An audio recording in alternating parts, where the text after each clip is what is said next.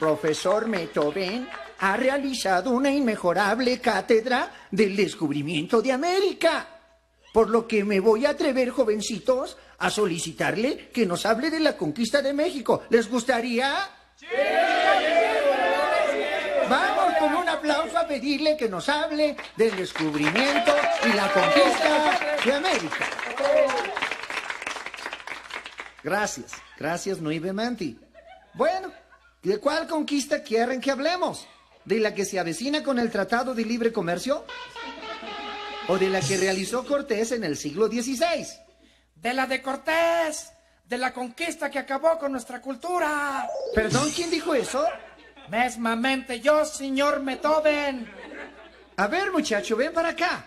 Me da la impresión de que tú estás resentido porque los españoles conquistaron México. ¿Estoy en lo cierto? ¿Y cómo chingaos no? Si aparte de llevarse nuestras riquezas materiales, nos dejaron sin cultura, hijos de su madre patria. Mira, muchacho, mira, ven acá, cálmate y vamos a analizar bien lo que estás diciendo. No vaya a resultar que te estás ajustando a manipulaciones de gente oportunista. Esas gentes que en todo ven lo malo sin ver lo bueno. Y que a lo mejor lo único que quieren es conseguir un logro político asusando gente como tú. A ver, tú vas a hacer una pregunta. ¿Tú quieres o no a los españoles? No chingue. ¿Cómo los voy a querer? No le estoy diciendo que acabaron con nuestra cultura. O sea que no los quieres. A ver, ¿cómo te llamas, muchacho? Me llamo orgullosamente Cuauhtémoc. Mira, a mí no me importa tu pinche nombre. ¿Ese te lo pudo haber puesto tu padre al calor de una peda? ¿O por quedar bien con un compadre? Dime tus raíces, tus apellidos. Está bien, está Rama. bien. Me llamo Cuauhtémoc de Alvarado y Que ya estamos Ibargüengoitia. extendidos. Qué. El defensor de las culturas aztecas se llama Cuauhtémoc, tiene dos apellidos españoles, uno de ellos de ¿Qué raza onda? Buenas noches. habla como macuarrito, porque ese sonetito de indio que haces no tiene correspondencia con ningún dialecto. Usa pantalones vaqueros Levi's, tenis Reebok, y cubres tus lindos ojitos azules con unos lentes legítimos Ray-Ban. Valiente indigenista que eres, ¿eh? No me digas más, no me digas más. Seguramente también, orgullosamente, estás afiliado al PRD. Pues aunque lo diga con sorna, soy orgullosamente perredista. ¿Eres perredista o pedero nada más? A mí sí me hace que eres de esos que de todo lo hacen de pedo. Mira, muchacho, ¿qué crees que sería de este mundo si todos se la pasaran lamentándose toda la vida de las conquistas sufridas? Los propios españoles, muchacho, sufrieron varios siglos de dominación por otros pueblos. Casi todos los pueblos en algunas épocas tuvieron conquistas de otros. Es así como los mayores avances culturales de la humanidad se han difundido por la tierra, mezclándose unos con otros. A ver, además, ver, a ver, dime muchacho, ¿qué quieres lograr manifestando desagrado a un hecho consumado? Es casi lo mismo que desearas no haber cagado nunca. Sí, yo yo no quiero cagar porque un día me desmayé con mi peste. Ya, ya, chale. Bájele, pinche nazi agresivo. A mí se me hace que usted es hijo de Franco. Ya cállate, pinche comunista devaluado. Siéntate ya, hijo de Ríos. A ver, profesor, saque este complejado de aquí. Bueno, eso, Memo también está sacado de onda de, bueno, ¿qué está pasando? Bueno, ese audio es el, el inicio del segundo, bueno, del lado B de lo que es el descubrimiento y la conquista de América de los tepichines. Porque queda mucho, seguro lo has oído, ¿no? Si lo ubicas, sí tengo idea que ya lo conocías. Es- Muchísimas veces. Entonces, y era de- era parte de nuestra secundaria. Correcto. Y ya entonces, o sea, hace, me parece que por ahí mencionan algo de Nino Canún. Estoy hablando que es como de 91. Y, y, del, y del TLC, 91-92. O sea, casi 30 años y nos seguimos peleando. Y ahora es peor. Pues lo sacaron para el, precisamente lo sacaron para el, los 500 años del descubrimiento de América, para 1992. Correcto. Entonces, ahora, ahora este año que viene, vamos a cumplir 500 años de la conquista. Se supone, 1521, me parece, ¿no? 500 años de la conquista. Y sacaron por ahí, creo que 800 o no sé cuánto de la conquista de, de- de Tenos- perdón, de la fundación de Tenochtitlán, etcétera, ¿no? Eh, el caso es que, eh, como lo puedes ver, de hecho la agarré porque quería empezar con el audio del primer, del primer video, que es cuando empieza, cuando salen de España, y es una canción muy cagada. Entonces, a lo mejor ahorita para cerrar el programa se las pongo. Pues que para variar, al rato se le cuatropearon los cables, y este le iba a poner después de que empezáramos, de oiga, miren, muy, muy ad lo que es el, el tema de hoy, o uno de los temas de hoy, que es esto de, de seguirse, pues, pues, ¿cómo le diría? O sea, pues, eh, chaqueteando mentalmente con, con este pedo que pasó hace 500 años. Ras- rasgando los taparrabos. Se están rasgando los taparrabos. Y, y por ahí algunos dirían que si no te quejas en náhuatl, pues puro camote, que incluso había que ver que en náhuatl, o sea, vamos a platicar un Muy poquito, bueno. de la independencia y todo, porque este es pinche mundo chairo en el que vivimos, todo está cuatrapeado, todo está hecho un desmadre, unos dicen para un lado, otros dicen para el otro. Entonces, lo que tiene interesante el audio es que el, el profesor Ludwig Beethoven Lebergen, eh, básicamente al final lo cachetea al Chairo y le dice, güey, ¿por qué, de qué te sirve estarte chingando la cabeza? ¿Sí? Estar dejando de un hecho consumado. Es como si quisieras no haber cagado nunca. ¿Sí? Pues que ya cagué una vez, ya, ya, un día me, como dice, un día me, me, este, un día me desmayé con mi peste, ¿no? Entonces, en ese sentido, eh, va, va, va la idea del audio, ¿no? Es un poco cagado, a lo mejor no me quedó también la entrada como hubiera querido, pero va, va en el sentido de, de, de que desde hace 30 años, esta misma estupidez, y ahora es peor, porque ahora el internet y las redes sociales le han dado voz a todos los güeyes que yo creo que solamente a lo mejor en las pláticas de café o, o no sé, en un bar, etcétera, estaban jodiendo con una con esta situación de la que vamos a hablar. Bueno, saludamos a Diego Alejandro, que nos dice, buenas noches, esta introducción le gustó, supongo que no la habían visto, e- esa introducción la estamos poniendo desde hace un par de meses. También Ed me dice, esos videos al inicio me dieron vibras de The ATX Experience. Bueno, más o menos, a ustedes que no han visto este, video, más o menos son desde cuando empezó el programa. La primera parte que ven es eh, cuando inició, cuando era solamente un podcast, estamos hablando de ya de 2009. Y sin embargo grabábamos los, los episodios, es, el que veían ahí era Rodrigo Álvarez, que era con el que empezamos en el programa. Ya lo he dicho varias veces, y cada vez que alguien haga un comentario lo vuelvo a comentar, porque pues, finalmente es parte de la historia del programa, ¿no? Después, al que ven ahí después es al, a, a, este, a Link 666, que es este... eh, se me fue el nombre, me va a regañar ese güey, porque antes se me fue el avión, cuando, cuando se te va, se te va.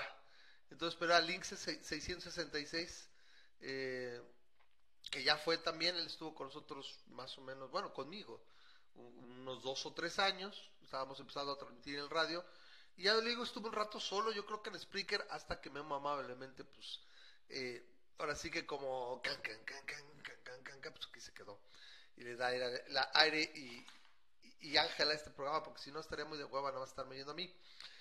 Entonces, pues ahí está, ¿no? Ese, ese lo hice porque, pues, desde cuando tenía ese video por editar y ahorita vamos a estar pues, un ratito con ese, que modifica un poquito el, el, el inicio eh, original del programa, que se mantuvo igual durante pues, 11 años, y bueno, 11 años después, ahí está esa. Entonces, ahí sí después hay chance de hacer otro video, pero bueno, ahorita nos va a estar acompañando por un rato. Bueno, entonces, Memo. Déjate, presumo mi clamato. Ay, sí, sí. Ahora sí, ahora sí me conseguí mi, un clamato bien hecho, así. Mira, se le alcanza a ver el camaroncito. Tu chela con berberechos.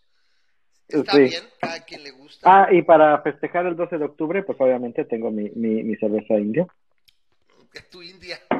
Yo, yo una Pacífico, mira, pues es así. como que- no, no es acá, pero bueno, a ver.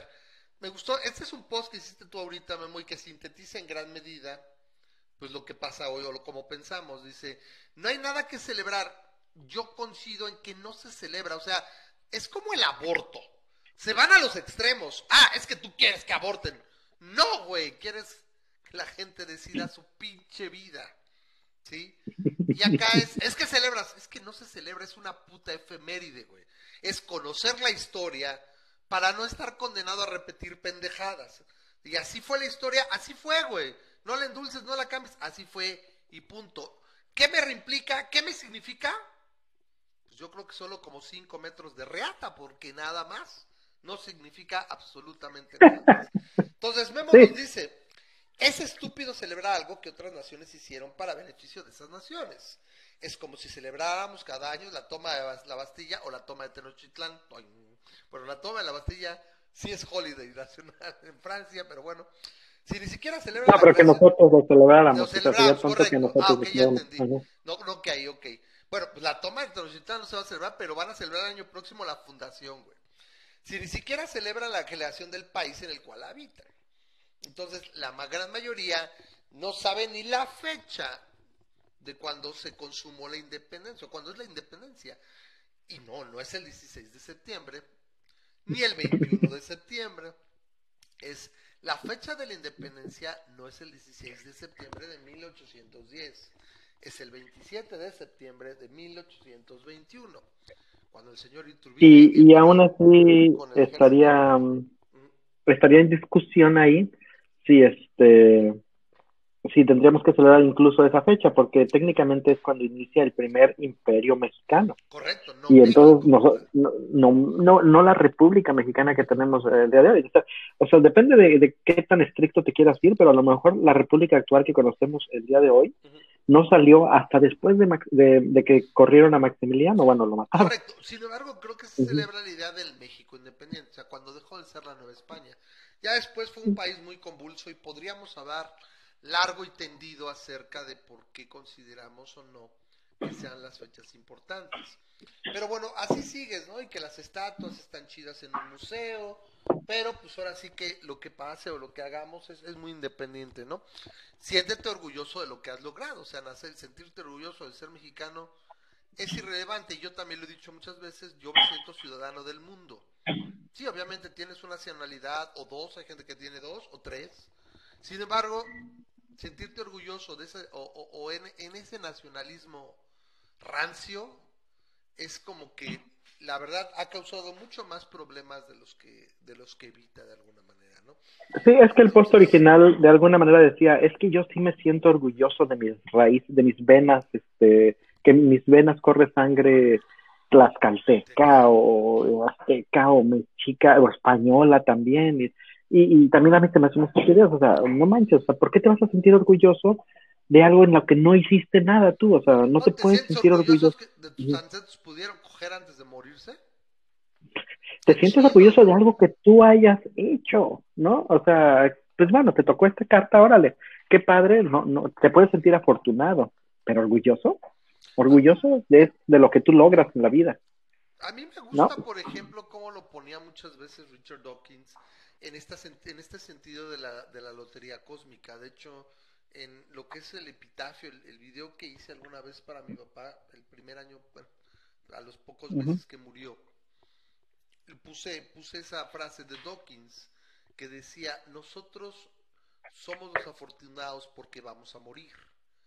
La gran mayoría de las iteraciones del género humano o de la raza humana No les no podrán morir vivir. porque nunca van a nacer. ¿sí? O sea, las reconfiguraciones del ADN son inmensas. O sea, no sé, incluso si pudiera incluso probablemente llamarse sinitas porque a menos que sea un clon, pues básicamente no hay dos personas iguales. Y si se reprodujera así, ipso facto, infinito, pues no habría dos personas iguales. ¿sí? Incluso aún siendo la carga genética idéntica, no son las mismas personas. Porque en cuanto sus experiencias divergen, los hacen individuos distintos. Entonces, en ese sentido, eh, todo este concepto de que, porque estoy orgulloso de que acá, de que repito, que mis acentos cogieron, o que estoy aquí, ¿sí? Es obvio saber que pues, de alguna manera se pudieron reproducir para que tú estuvieras aquí. Pero este, como tantos otros, eh, ¿cómo llamarle así? Debates, no sé si pudiera ser un debate, que son verdaderamente chairos. ¿Por qué? Porque son chaquetas mentales que realmente nos, me parece tan irrelevante y que realmente hace 15 o 20 años pues no los tenías porque no existía gente que se estuviera quejando en redes sociales y sacando memes y diciendo pendejadas. Entonces no había el caso para estar siquiera discutiendo estas situaciones acerca de que el 12 de octubre no hay nada que celebrar. Yo repito, no se celebra nada. Se recuerda una fecha, es una efemérides, por parte de, de, una historia que de alguna manera se estableció. Memo, ¿sigues ahí? Te, veo congelado. Bueno, creo que lo perdimos. Espero que no sea yo, porque si no, entonces hay problema. Entonces, no sé si ya lo perdimos a Memo. Ahorita va en, en la, en la... Sí, ya se congeló ahí. No sé si ya, déjame checar la, la conexión. A ver, Memo. Ah. No sé si salió, se va a volver a conectar. Ahí está. ¿Sí me escuchas? Maldita red. Sí. Eso tendríamos que celebrar, celebrar que llegara una red buena aquí a la con la zona.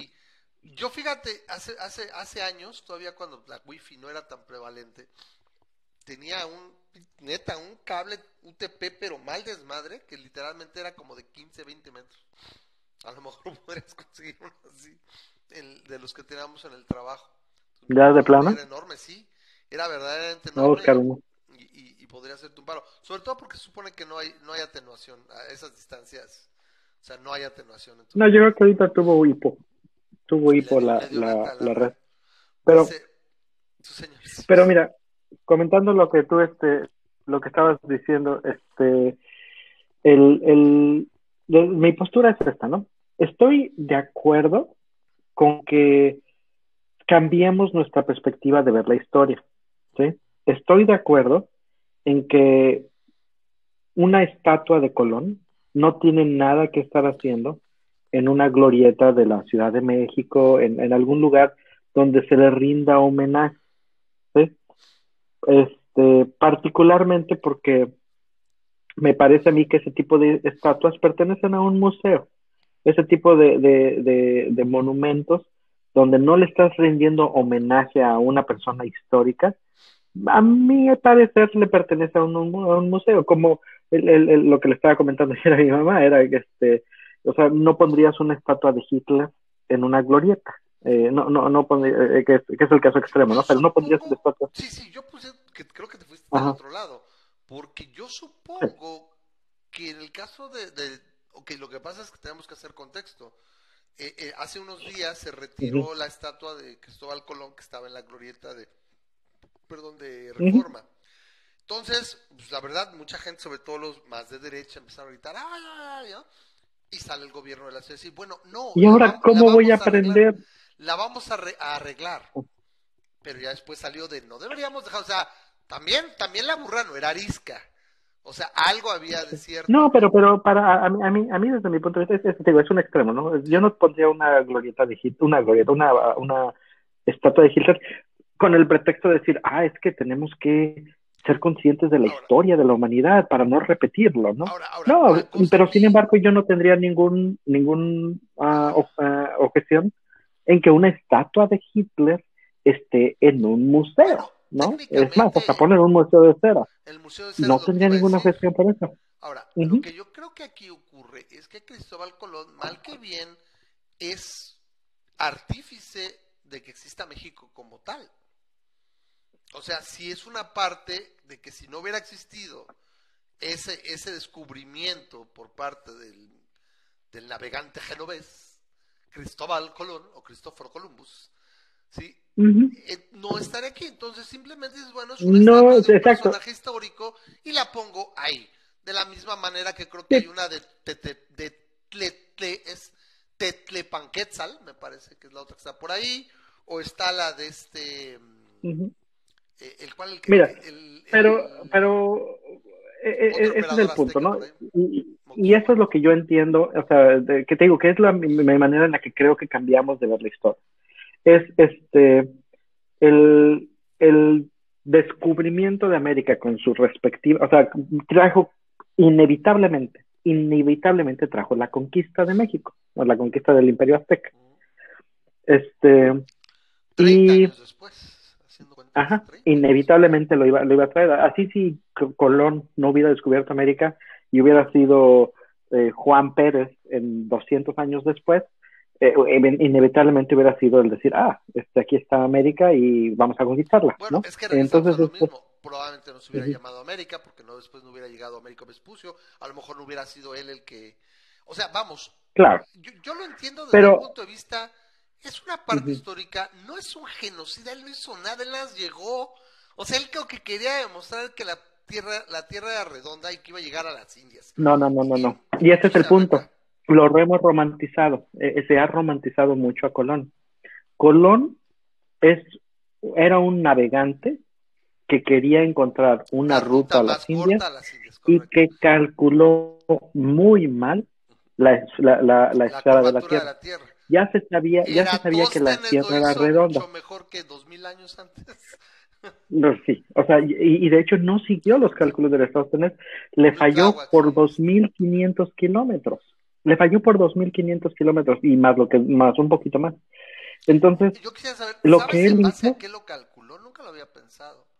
Porque Eratóstenes utiliza las columnas, me parece que entre... sí, las sombras, ¿no? las sombras, entre o sea, que Cairo- Había dos columnas, no, no el Cairo, no me acuerdo, era Alejandría y, y no, no Bueno, era Alejandría. Siria, era Alejandría y otra otra ciudad que Sí, estaban una que estaba separadas más al- por 800 al Ecuador. Entonces están separadas y en base a eso y a la distancia de las sombras calcula el ángulo de la de la del, del- donde sacan entonces con el ángulo dice hasta acá debe ser un ángulo de tanta distancia y luego el ángulo pues ya nada más dice que me falta 360 grados son para un para una circunferencia completa y calcula ¿no? los 40 los Ujú. 40 mil kilómetros aproximadamente y es mucho menor error que como dices tú Colón ahora que lo piensa que lo pienso nunca había pensado que Colón en base a qué lo calculó para que le fallara por tanta diferencia no y sobre todo Y, no cosa. solamente eso, le falló tan tanto que, que él fue a convencer a, a, a Isabel, que los, los, los rey, este, los, a los consejeros del rey Fernando le dijeron, no manches, este tipo no sabe lo que está haciendo. Y él no quería, pero convenció a Isabel e Isabel convenció a Fernando. Y dicen por ahí que casi casi le dio tres, le dieron tres datos para, para, que dejes de estar para que dejes de estar fregando, ¿no? Ya, ya deja de estar fregando y, y- y vete. Pero este, el, el, el punto es este. Colón básicamente encontró América por, Por- por chiripa. chiripa, claro. Técnicamente, si no ha estado América ahí, se ha muerto con toda su tripulación. Claro, porque han, llega, han dado le toda su faltaba un tripulación a la muerte. Sí, claro. Sí, sí, correcto. Ese, ese es Exacto. el punto. Entonces, Eh, este, sí, fue o sea, en mera, ningún mera momento él suerte. quería descubrir América, Ujú. eso lo sabemos. Solamente en los tepichines se hizo pasar por un por, por un director de una de una compañía fantasma de descubridores de continentes, ¿no? No. En, en la realidad es eso, sí, o sea, ruta a las Indias, etcétera. Simplemente él llegó, Entonces, encuentra, regresa. piensa no sé quién le estás hizo. dando homenaje. ¿Cuántos viajes hizo? Sí, que no, no- Cinco, seis. creo que tres, ¿no? No me acuerdo. El No. caso es que hace varios y el último No ya no probé puede esa parte regresar. Y el punto es que pues muere y por ahí creo que muere hasta molado. O sea, Es simplemente un güey que fue parte de la historia, estuvo en el lugar correcto, en el momento correcto, sin saber siquiera que había descubierto. Y eso es, es simplemente ahí tú dices, bueno, Y le de la monumento. historia, le pongo, a- o sea, es este te digo, ¿quién decide qué poner o qué no poner? Yo creo que mientras que no sea este personaje oscuro, pues yo no veo problema en que esté ahí. Y si ha estado tanto tiempo ahí, me parece que tendrías que tener una cierta razón de peso, ¿no? O sea, ¿por qué la quito? O sea, ha estado ahí todo el tiempo. O sea, ¿qué- ¿cuál es tu razón de peso, no? Nada que celebrar eso. Me parece muy chairo. Yo simplemente, pues, ahí está, es una estatua de Colón. México no sería lo que es. Pudo haber sido otro, pudo haber sido otra cosa. Pero tú y yo Podríamos estar mucho mejor. o mucho peor. No lo sabes. Es el clásico efecto mariposa. ¿Sí? No hay más Claro. que ver la- la- la- el, el episodio del tostador del tiempo de los Simpsons. Dice, madre mía, podríamos estar mucho peor. Estamos y así es y así fue. Y repito, no tiene caso estar lidiando con eh, fue o no fue. Pero tampoco lo tienes que estar celebrando y ese es mi punto. Pero es que no mi lo punto es, celebran. ¿A, a poco? ¿En serio? ¿En serio hay alguien que celebre y diga ¡Feliz Día de la Raza? Entonces están jodidos. Porque pues simplemente ah, hoy es Día de la cada, cada Raza. 12 de octubre en mi escuela teníamos que, bueno, convierte- hacíamos un mural de Feliz Día de la Raza. Ah, bueno, perdóname. y teníamos nuestra romería ibas- del Día de la Raza. Ibas a una escuela muy jodida. Porque Porque iba a una escuela celebraban católica. eso. O sea, se recuerda, se reconoce, es una efeméride. Es ¿Tú un no tenías día- romerías en tu escuela? No. No. A lo mejor éramos muy fifís, pero sí me acuerdo, por ejemplo, algo que me gustaba de la maestra de tercero de primaria, se me acuerdo, la maestra Consuelo, que muy probablemente ya murió. No era tan grande, pero creo que estaba enferma. Eh, hacían, hacían de esos murales para la primera con pellón y, y dibujando con crayolas. Me encantaba cómo se veían los dibujos. Y hacían el del descubrimiento, ya, pero hace cuenta, hacían generalmente el de todo el mes. O sea, hacían el del mes de octubre, entonces en un pedazo estaba lo de Cristóbal Colón, y en otro pedazo estaba lo de Halloween y Día de Muertos. Bueno, Halloween, ¿no? Y ya después empezaba noviembre y Día de Muertos. O sea, no recuerdo así que nos dijeran, ¡ay, qué feliz Día de la Raza! Hay que celebrar el, el- descubrimiento de América. No, o sea, era, conoces el descubrimiento de América, que bueno, porque esto y esto y, y así pasó, punto. Y en esa parte creo que estaremos de acuerdo. Yo estoy de acuerdo contigo, es que no se celebra, güey. Es como el Día de la Mujer. Oye, es un día para recordar que las mujeres han tenido muchas luchas y, y- y tiene que reconocerse la situación, ¿no? Pero no es algo que llegues y tú le digas feliz de la mujer, porque la verdad lo más, lo más adecuado es que te, sobre- te regresen un sopapo, porque no es un día de, de celebración, es un día de reconocimiento y creo que así debería ser. Día de Sí, celebración. de hecho, por ejemplo, en Estados Unidos, en Estados Unidos le han cambiado el nombre, ya no se le llama, antes se le llamaba Columbus Day. El primer lunes, el, no, el segundo lunes de cada Ellos son octubre a eso, es. Columbus como, Day. como que les copiamos eso con, por ejemplo, con, eh, con el día de noviembre, el feriado de noviembre del, del, del 20 de noviembre, el feriado de Benito Juárez, ¿eh? lo cambiamos al primer lunes.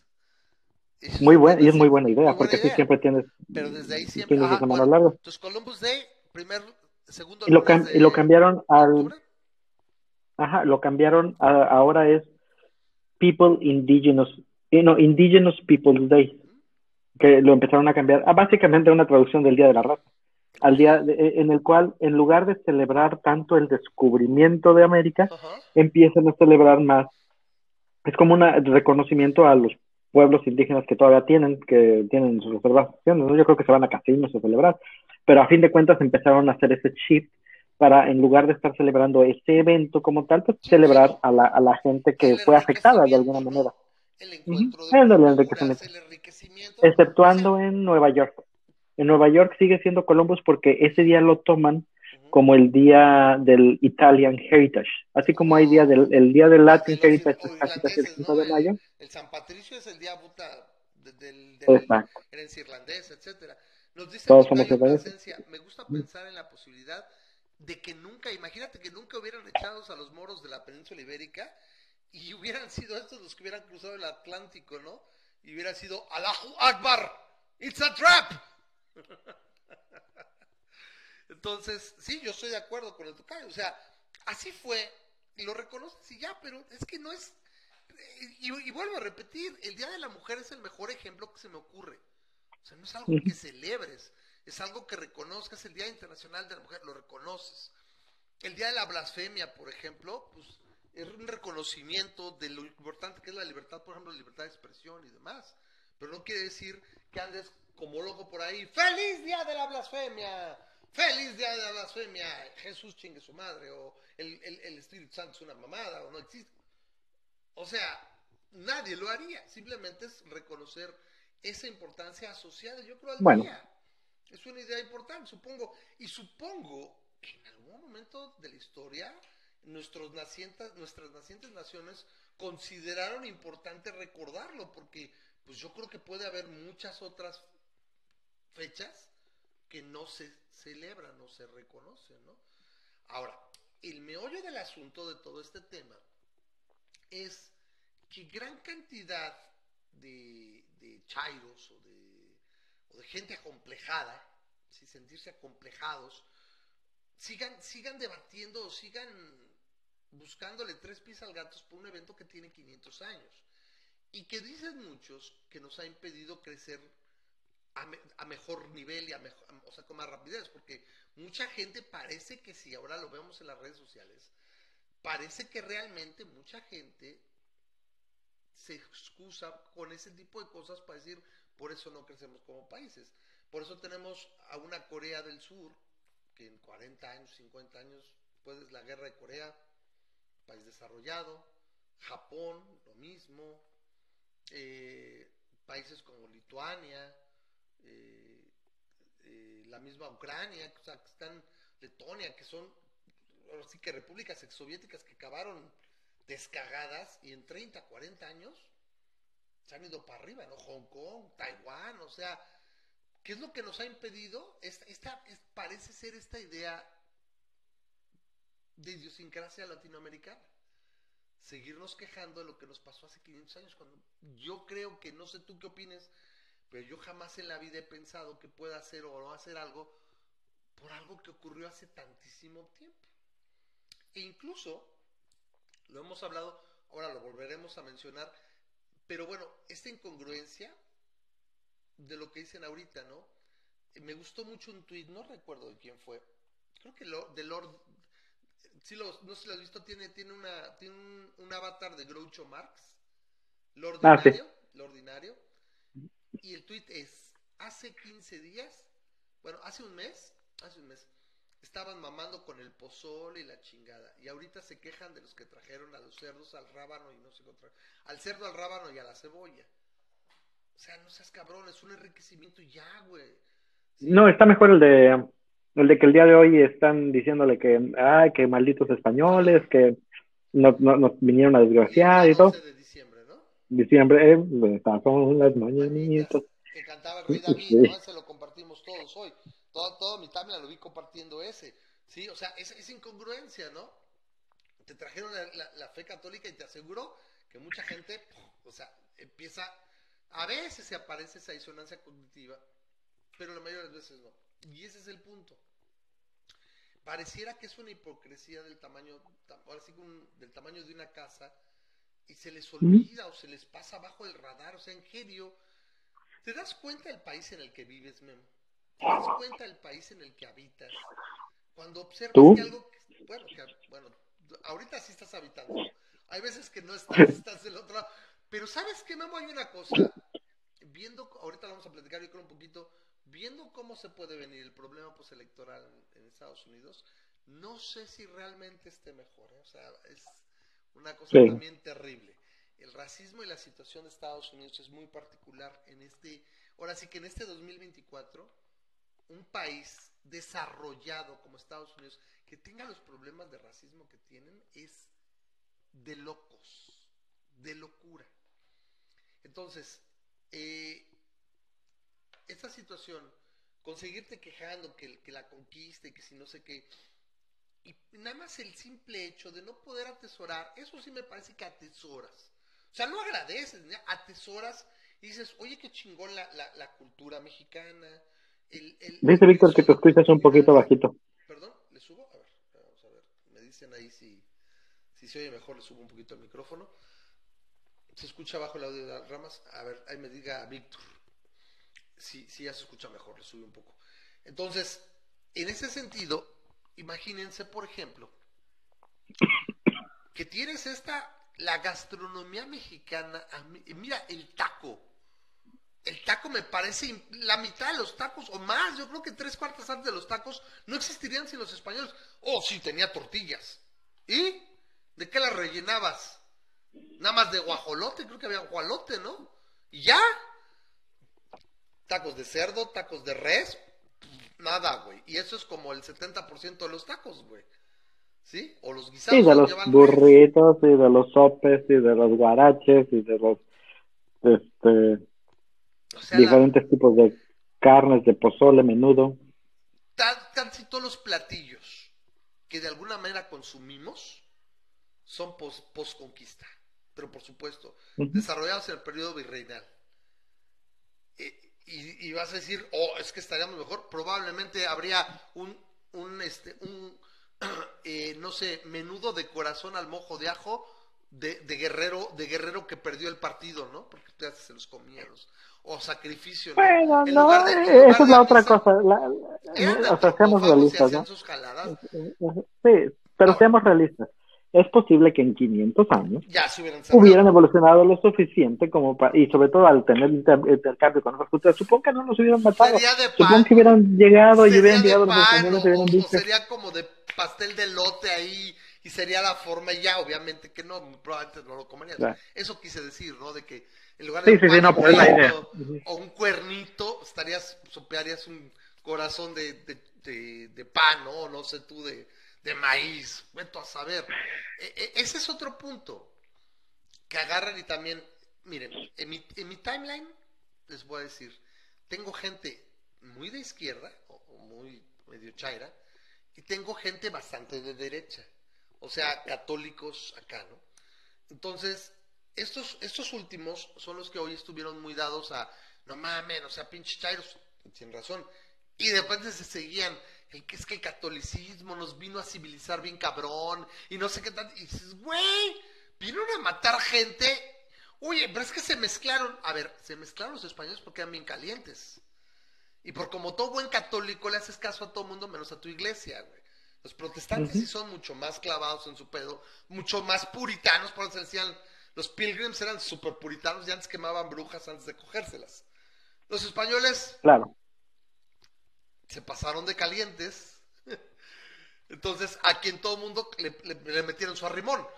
Y las, y, y las indígenas, pues yo creo que no estaban de mal ver y dices, oye, pues.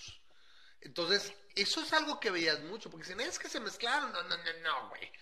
O sea, tú veías español peninsular que tenían hijos con indígenas. Claro que sí, y por ahí muchos. Yo te pregunto, ¿cuántas españolas peninsulares tenían hijos de, de indios o de indígenas? Seguramente también habría. Seguramente. la, la, la proporción, en base a todo lo que yo No, he leído, sí. es muchísimo menor. Es- ¡Claro! Si, Claro. Veía, ve- si de repente la, la- señora Fabiola de Ibargüengoitia veía a Canek Eh, con, ahí con el que estaba, estaba limpiando la noria, porque no era la alberca, ¿no? Tenía que limpiar la noria. Ándale, bien cobriza, piel cobriza, músculos al aire. Diría que la barba señalada, pero no tenía, pero el bigote señalado así a lo Tizoc. Pues a lo mejor hace, y el otro que ni paraguas, pues a lo mejor dijo, pero era poco común, o sea, porque precisamente, pues, eh, por el, por el concepto mismo de machismo y todo, ¿no? O sea, las mujeres, ¿no? Y bueno, hay una mezcla y tenemos los mestizos, los mulatos, los patizambos, y un buen de chunches ahí de negros, blancos, o sea, españoles peninsulares, indígenas locales, o sea, se mezclaron. Pero fíjate que una cosa, que yo no veo el, pro- el problema ni siquiera está ahí, Memo. Porque diríamos, y siempre volteamos a ver a quiénes, nuestros amigos norteamericanos, o sea, hablando para juntarlos que están más arriba de nosotros, estadounidenses y canadienses, o americanos y canadienses. ¿Qué pasa? Oye, ellos se dispararon, ellos tienen otro concepto, y, y- y- y- y la libertad, ¿verdad? ¿Por qué? Bueno, para empezar es que ellos no se mezclaron, sí, pero hay una cosa muy, muy, muy particular, porque los, los, los canadienses sí tienen una herencia francesa y demás, y ahí, pues para empezar ahí no había mucho que mezclarse, pero no tuvieron esa segregación que tuvieron los estadounidenses. La situación para mí, y lo hemos platicado en esto, es esta. no eran católicos. Entonces, en el caso de los estadounidenses, aceptaban inmigrantes. ¿Sabes leer y trabajar? Chingale. ¿Quieres trabajar? Vente. Y en México tenías un chingo de territorio. tenías Y era la tierra de oportunidades. Pero no aceptaban inmigrantes que no fueran católicos. O sea, el meollo siempre atrás, atrás de todo ese turbulento siglo XIX, donde casi cada cinco años... Pues no se Ah, diga más este, todo, todo lo que es la península de Baja California. Toda la península de Baja California estuvo fuera de alcance a cualquier persona. Tú no podías como civil, Ajá. no podías decir, oye, yo me quiero, ya, ya vi que están descubriendo unas, unas territorios al, al oeste del país, quiero irme a, a, a sentar en, en la península de Baja California. Y te dicen, no, no, no, no, no, todo lo que es la península de Baja California, de hecho, este, California mismo, antes de, de que se separara, eh, todo estaba reservado exclusivamente para misioneros y soldados y nada más. Tú no podías llegar a, a A establecerte. diferencia del empezó- oeste norteamericano, donde pues, si tú querías... y Que todo, cuando por pues, fin se jalabas. separó, este, sí, cuando básicamente hicieron la división de México y se unió California a Estados Unidos, en ese momento, órale, vénganse para acá. Y entonces eh, eh, se formó lo que era el viejo oeste, pero el viejo oeste no tenía nada de civilización, no porque, eh, no porque no hubiéramos querido, es más, al contrario, es porque la religión católica dijo, a mí déjame todo este territorio, todo este, esta, esta mega franja de playa con, con 500 kilómetros a la redonda, déjame todo esto para mis misiones. Y por eso todas las ciudades del oeste de Estados Unidos, incluidas las de Baja California, las ciudades grandes tienen el nombre de un santo, ¿no? Que es San Diego. Los Ángeles, que es de, lo- Nuestra Señora de la Asunción de Los Ángeles, este, San Francisco, San José, y, y te vienes hasta San José del Cabo, te vas hasta San Lucas, te vas a este, San Pedro Mártir, te vas este, a Santo Tomás, todo, todo eso porque cada era una misión que establecían los misioneros y duraron por cientos de años siendo los únicos pobladores de esa zona. Y este, en lugar de haberse expandido para poder de alguna manera hacer un mejor uso del territorio, de hacer una distribución de, del terreno entre la gente y todo, no, era restringido para los católicos, Y esa es la ironía, para los misioneros católicos. que así como te detuvo la Iglesia Católica y te restringió el desarrollo de México, el catolicismo, es también en gran medida el artífice de la independencia del país. Cuando a la Iglesia Católica le quieren tocar sus bienes con la, al, al quererle imponer la Constitución de Cádiz, ahí es donde sale, oye, esto no nos gusta, aquí ya nos independizamos. ¿Por qué? Porque tú puedes meterte con todo lo que tú quieras de la iglesia, puedes decirle chuchito y a lo que quieras, pero tú no te metes con el varo de la iglesia católica apostólica romana. Entonces es cuando dicen, vamos a buscar, ah, pues mira, nos juntamos con Iturbide, que se ve muchacho chicho, inteligentón, y vamos a ponerle varo. ¿Sí? Y en cosa de un año, o sea, unos, unos cuantos meses, arreglaron y le dijeron, ¿sabes qué? A los reales, pues vamos a pagarle aquí, un varo para ti, varo para acá, y todos tranquilos. Otro día le estaba explicando a mi sobrina Ujú. lo de los, el ejército de los realistas, ¿no? de que estaba contra los este, rebeldes, pues los insurgentes. Y los realistas, y siempre a ella se le había ocurrido como que los realistas eran como que los que tenían puestos los pies sobre la tierra. ¿no? Los reales, ¿no? O sea, Bueno, el rea- o sea, eran, eh, la realidad, realistas ¿no? porque La del- realidad, de- porque, de- aplazaba de la la, re- realidad. No, no, simplemente porque era la corona real española. Eh, La en- cadena en- real. Entonces, no, uno, mira, todos tenemos ideas. Yo te puedo platicar así de niño que dices, se te va el avión y, y piensas cosas curiosas o de chavo, ¿no? En ese sentido, ese es algo que es interesante de recordar. Entonces, a mí si me preguntas, es el meollo de las, del asunto es el catolicismo, ni siquiera los españoles, güey.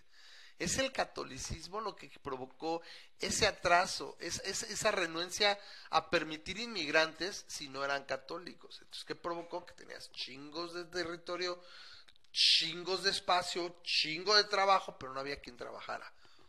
Y por eso perdiste un chingo de territorio. ¿Por qué? Porque la gente se, se sentía más gringa, si quieres, o más tejana que otra cosa, y así. ¿Sí?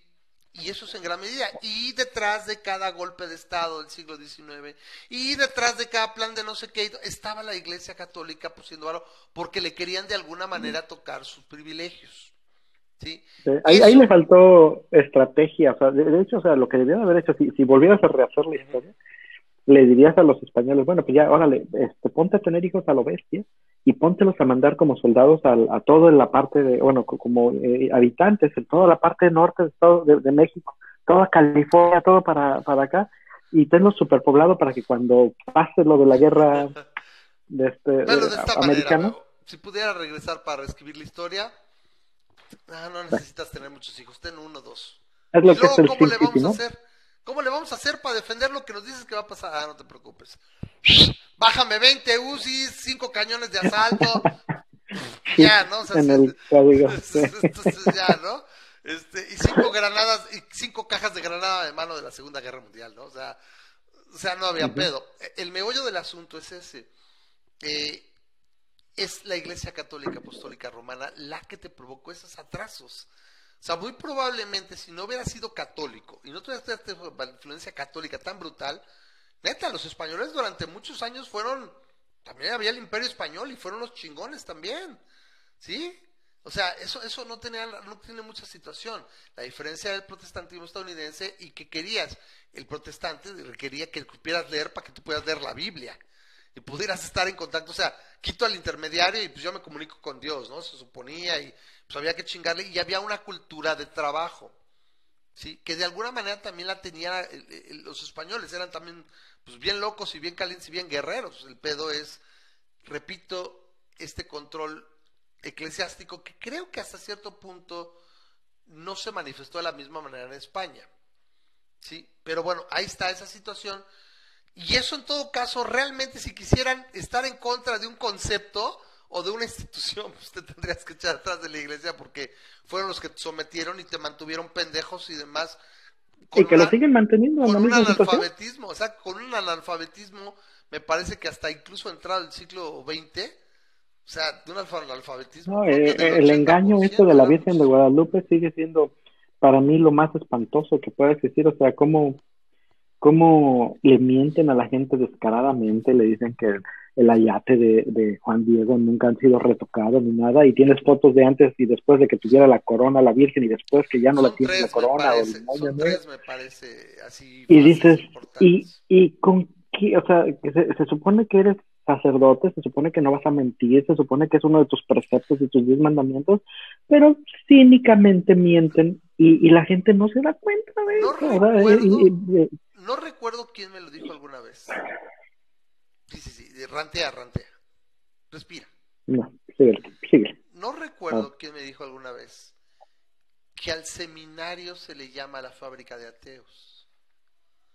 Porque cuando llegas al seminario, empiezas a conocer historia de la iglesia. Y hay mucha gente que obviamente al tener la vocación, cree realmente que, que existieron cuatro evangelistas y que los evangelios son pues, dados por Dios y, y no conocía que había muchos más evangelios y que se separan por mucho tiempo, que no son contemporáneos a Jesús, bla, bla, bla, bla, bla. Que ni siquiera sabemos los nombres de los evangelistas, que Mateo, Lucas, no, Juan deja, y deja ni siquiera si son nombres, si son- eran cuatro, X. son, nombres inventados. Ajá. Tenemos copias de las copias de las copias. O sea, los, creo que los manuscritos más antiguos son de cerca del 70, del año 70 de la era común. ¿Sí? Hablando de los de Marcos y así. No, no son contemporáneos a Jesús. Y, y de hecho, bueno, ya lo hemos hablado en gran medida. Si quieren, hacemos otro, otro programa de, de los evangelios y demás. El punto es que empiezan a conocer historia de la iglesia, o sea, iglesia católica, y la gente dice, güey, esto no tiene, eso es una mamada. O sea, o sea, ¿dónde está todo lo que yo había escuchado, etcétera? Y desertan del seminario, ¿no? O sea, o dice, al menos de la iglesia católica, no sé si después pudieran caer en las garras de otra religión, pero se vuelven ateos. Dice, ¿sabes qué? Pues yo no creo en esto. La- es- eso ocurre mucho. Entonces, es- ese es un, un aspecto mucho más latoso, si quieres, o sea, mucho más, que tendría mucho más razón de ser que la gente dijera, ay, güey, pinche, pinche iglesia, güey. Pero no, en lugar de eso, oye, se cayó esto. En lugar de eso, lo que tienes a la gente renegando de Cristóbal Colón. Porque ni siquiera de los españoles, güey. O sea, re- renegas de Cristóbal Colón. O sea, requería siquiera de los españoles, de los frailes que llegaron y te metieron la religión con sangre, y, o sea, muchas cosas, ¿no? Que mataron un chingo de indígenas, etcétera, etcétera, etcétera. Y una última cosa para dejar esto. A ver,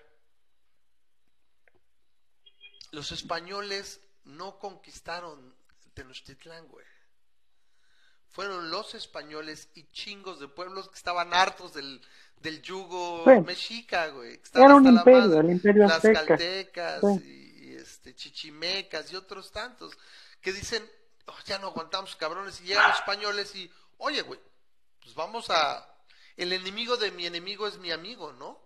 Ya después, no sé realmente con ese tiempo, ese periodo entre 1525, 30, o sea, cómo les fue, ¿no? Ya sabes si, si después se arrepintieron así de, hoy creo que mejor no los hubiéramos ayudado. No a lo mejor no, a lo mejor los que Yo se, no muri- creo cuando que se murieron esas generaciones.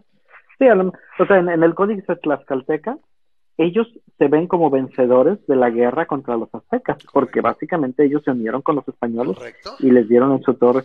Y a la mera hora, a, a fin de cuentas, quien se, quien acabó venciendo a los aztecas fue la, el sarampión, ¿no? No, no, la Y viruela, este- viruela. La viruela. Según yo, fue el sarampión.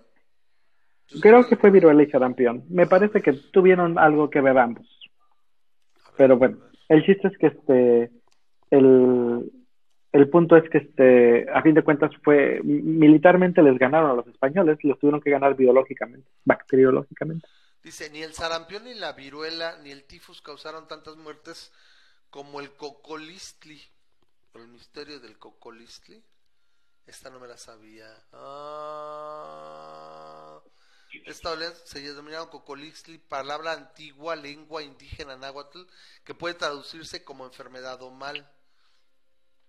Dicen ¿Y cuál que fue un, enfermedad? equipo internacional de científicos estima que ese misterioso mal fue en realidad la salmonela. Fue, Mm. según es tifoidea. Entonces, ah, bueno, dejémoslo en que simplemente las enfermedades traídas, o sea, te diezmó y te descagó, porque pues no tenías defensa contra esa enfermedad, ¿no? ¿Sí? Entonces, eso es lo que te acabó acabando. Entonces, a fin de cuentas es, ¿qué, qué- qué te estás preocupando por un, o sea, qué te acompleja un hecho consumado? Pareciera simplemente una excusa para tirarse a la maca y para estarse quejando todo el tiempo. Claro, pero por otro lado, tampoco lo defiendan ciegamente, porque la, la, la, la, tontería más grande que he escuchado para la defensa de las estatuas es que cómo van a entonces a, eh, enterarse los este, nuestros descendientes de, del pasado, ¿no? ¿Cómo se van a enterar de nuestra historia? que decía que afortunadamente creo que ya no lo ha mencionado y eso es lo único que me dice es que este pendejo nada más está viendo para qué sacar tonterías para desviar la atención, ya ni quien se acuerde. ¿Te acuerdas de nuestro ilustre presidente que decía que, que había que restaurar los feriados en el mero día que caían para que los niños aprendieran de historia? Es la misma Y estupidez. afortunadamente ya No. sé. Ahora, repito, vienen los, los de derecha y nos dicen es que nos trajeron, nos trajeron a civilización y a Diosito para rezarle, ¿no? Bueno, está chido si tú lo ves así, güey, pero realmente Peor. no te trajeron civilización, te trajeron una cultura distinta, te conquistaron y te la impusieron. Parece que si era más avanzada, ¿no? Pues, metalurgia, ingeniería, arquitectura, universidades, pues sí. Si era, al parecer estaban... ¿le- ¿Tú le llamarías siglos adelante de los, de los indígenas? Porque eran Pues es que los depende. indígenas, pero sí. No, o sea, tendrías este, el, el punto es que tienes este, la pólvora, pero con todo y pólvora, los este, aztecas le ganaron a los españoles. Pero tienes la pólvora, tienes, como tú es dices, que la, metalurgia. eran números también, o sea, creo que eran que 500 españoles, o sea, era nada en cuestión de acá, o sea, o sea, Pero el, el, aparte eran el punto es, de, este,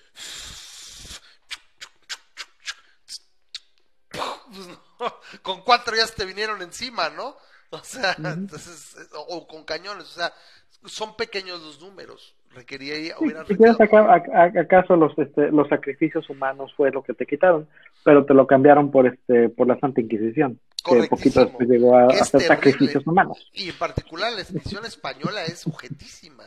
Es, es gacho. Y supongo que también los herejes los quemaban en catedral. Entonces, tal vez no se los comían, pero Eso es algo que se les olvida. No, no te trajeron civilización, te trajeron una forma distinta de ver el mundo y una nueva cosmogonía y San se acabó. ¿Sí? Dice, dice Plasencia, Guns, Germs and Steel. Yo voy de acuerdo y pareciera que tendría a- algo adelante, ¿no? Lo, lo que me, me recuerda lo que dice Gerardo en su anterior comentario, o sea, imagínate eh, si, si en lugar de haber peleado hubieran dicho, bueno, ustedes se quedan aquí en esta mitad del territorio, les dejamos la mitad, que los, eh, los del Azteca hubieran dicho a los españoles, mira, vamos a hacer esto, vamos a fregarnos a los tlaxcaltecas y a toda esta bola de traidores, y tú te quedas aquí en este territorio, y nosotros nos quedamos aquí y nos quedamos conviviendo, y así este tendríamos este el, el Tenochtitlán contra el Barcelona cada año, ese tipo de, cosas eh, una, una convivencia diferente de, de cultura. Llevo en mi pecho los colores del Tenochtitlán. Pero bueno. A fin de Este, cuentas, es decirle, yo le podría decir a la gente, digo, o sea, neta que no se claven cosas mucho más importantes. En la actualidad es conocer de dónde vienes nada más y tratar de decidir hacia dónde vas. Pero ni tanto que no lo alumbre, ni tanto que lo queme al santo, ¿no? Tene- tenemos una gra- grandísima va cantidad de expresiones de la hispanidad. A mí me parece que si hablas español, comes antojitos con carne de cerdo, de sea, no puede ser incongruente. Y cuando dicen, es que no le digas a la madre patria a España, la verdad me une mucho más en serio. A mí yo creo que con, es- que con España que ni con la misma, ni mismo México, güey. La, la simple lengua, o sea, tengo más expresiones de Cervantes, conceptos establecidos por Cervantes, que lo que hayan podido Pero establecer en el Calmeca o en el Tepochcali o en no sé qué madres, en serio. Es que es un hecho. Sí, esa cultura tienes más en contacto y más relación con la cultura española. Sí, el lenguaje es la verdadera, la verdadera patria, diría ah, Metal Gear Solid 5. ya no me acuerdo. Entonces, este, sí, de esto se trata, que, que el lenguaje era realmente lo que unía a la gente, no, no, el, no la nacionalidad. Pero correcto. Eh, Estoy de acuerdo, ¿no? Entonces, a- ahí se queda esa parte, ¿no? No sé, este, Memo, a ver, decías que tenías una, una memada, pero bueno, celébrenlo como quiera, se nos está yendo el año, la siguiente parada es Halloween. Halloween, platicamos de que también no lo van a querer celebrar los, los chairos porque es una gringada. Ya lo sabes, en serio la gente no tiene que hacer. A ver, desgraciadamente no hay mucho, no ha habido mucho. Oye, ¿se canceló el debate? ¿Quieres que digamos eso? Se canceló el debate. Bueno, podemos dedicar un poquito de la, de la política estadounidense. De- Ahora sí que la última vez que vimos la novela estadounidense, Donald Trump salía del hospital y decía que todo estaba muy bien y que no que había que tenerle miedo al COVID. Regeneron. Claro. 1-800. Trump Sí, Regeneron. no, no. Y había que, no había que tenerle miedo a esta chunche. ¿Por qué? Por el simple hecho de que eh, De que si tienes acceso a los mejores hospitales, a los mejores doctores, eh, y que te pueden llevar en helicóptero, no sé qué tal, y a no te hace nada el coronavirus. experimentales basados en células madres extraídas de pequeños bebés. O sea. Regeneron. no- no- Regeneron. Ese, literalmente sí me imagino ah, al, al infomercial a las 12 o una de la mañana. ¡Oh! ¡Esto es fabuloso! ¿Puedes acercar la cámara? ¡Oh! ¡El Regeneron es buenísimo! Mira, ¡oh! ¿y ¿Cuántas, cuántas, cuántas, cuántas cápsulas nos vas a dar? Bueno, Eh, Ah, sí, sí, sí. Les voy a dar tres botes de Regeneron, pero si llaman en los próximos 30 minutos, tendrán el aplicador especial, la espuma desvanecedora, y hey, si lo hacen en los próximos 10 minutos, les daré un 5% de descuento en la crema aplicadora de Regeneron para rejuvenecer. O sea, pendejadas, así que dice este güey. Si lo- lo- en, las, en las dos eh, eh, entrevistas que vi, lo ha de haber dicho creo que cinco o seis veces, o sea, tremendamente, ¿no?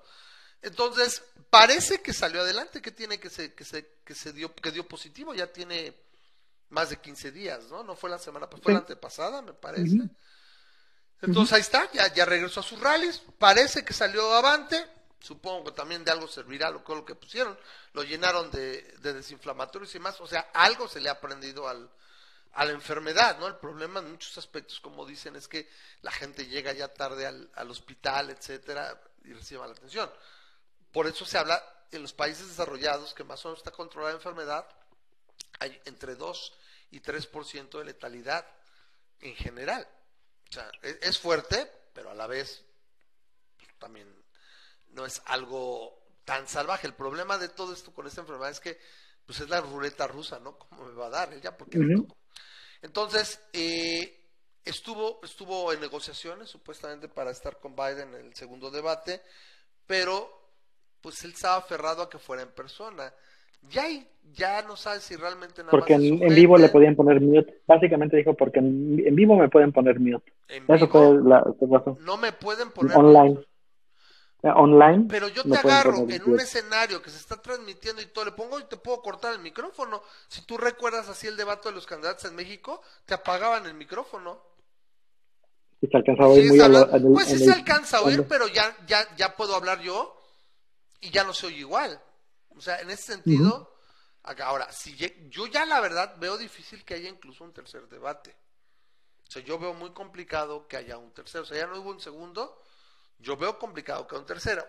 Ya aquí ya, ya dicen que si está jugando con la, con, con la idea de, de que voy atrás en las encuestas y no quiero debatir se supone que él se sintió muy bien, ¿no? Y se supone que, que todos los trumpistas dijeron Eso que había dicen, ganado el eso debate tienen que decir. Y, y que no sé qué, pero pareciera que rehuye. Y se supone que el segundo era este jueves, ¿no? El, el día 15, Ujú. y el último es el veintitantos, ¿no? El 21 o el 27. Entonces, en ese sentido, yo la verdad ya lo veo difícil. Porque, aunque hayan pasado tres semanas, yo siendo Joe Biden, no me interesaría. O sea, ¿sabes qué, güey? Está virtual si quieres. Tristemente, están los otros dos candidatos, el Partido Verde y el Partido Libertario. Y le dijeron, pues yo debato con Joe Biden y no sé qué. Pues sí, pero pues ese güey no Ajá. tendría, no tendría ninguna razón de, de, de hacerlo. O sea, no, o sea, ¿para qué me pongo? Es Lo único que puedo hacer es perder votos. Entonces yo lo entiendo, o sea, tiene que haber una parte de esa famosa comisión de debates presidenciales, algo- tiene que haber un cambio que dice, bueno, Grisha decía tristemente que no lo veremos en nuestra generación, tal vez. Yo no sé ahora con las redes sociales, todo, se supone que ha llegado a más gente, otros partidos, tendría que haber realmente alguien que se dedicara a- durante cuatro, cinco, siete, ocho años a decir, Claro. a sacarlo de ahí y buscar hacer una legislación, el problema es que pues, está lleno de republicanos y de demócratas. O sea, tendrías que agarrar a lo mejor una ala muy progresista, muy, muy este, comprometida con esta idea de la democracia romántica o como quieras, donde dices, oye, pues todos tendrían que tener, si existen más opciones, todos deberían tener acceso, en este caso, a los medios, ¿no? Y demás, ¿no? Porque fuera del debate, el piso está parejo, cada quien se rasca con sus uñas. Lo que pasa es que pues, unos reciben literalmente cientos de millones de dólares y otros tal vez podrían llegar, los otros dos partidos o tres, a las decenas de millones y eso con mucha suerte. Yo he estado escuchando que en el caso del Partido Libertario pues han hecho maravillas, ¿no? Ahora las redes sociales te ayudan mucho. Pero a fin de cuentas todavía los, los, eh, las elecciones se ganan en el radio y en la televisión porque están machacando y demás, ¿no? Y el simple hecho que la gente piensa que no hay más partidos es suficiente pues, para hacer naufragar cualquier barco, ¿no? Eh, hace cuatro años Gary Johnson rompió también un poquito el techo de cristal, se dio a conocer hasta su Aleppo Moment. Ahora la Joe me parece que es una buena candidata, tú la ves, me parece una señora, o sea, o sea tiene porte y tiene, tiene aire presidencial, pero de nada sirve si nadie se entera, ¿no? Entonces, en ese sentido, a mí me hubiera gustado, a todos, yo creo que a toda la gente que le guste ver realmente opciones eh, y, y, y ahora sí que la, esta democracia, aunque no me acabe de gustar, pues te gustaría verlas, por lo menos a ella, ¿no? Yo digo que, como ella lo dice, me parece muy, muy razonable, es, puedes poner la barra de que estés en los 50 estados, pero eso también se vería mal porque, ah, yo sí estoy y los otros dos no están, creo que, creo que también está ahí Kanye West, ¿no? Kanye West también está en las boletas en California, no sé demás.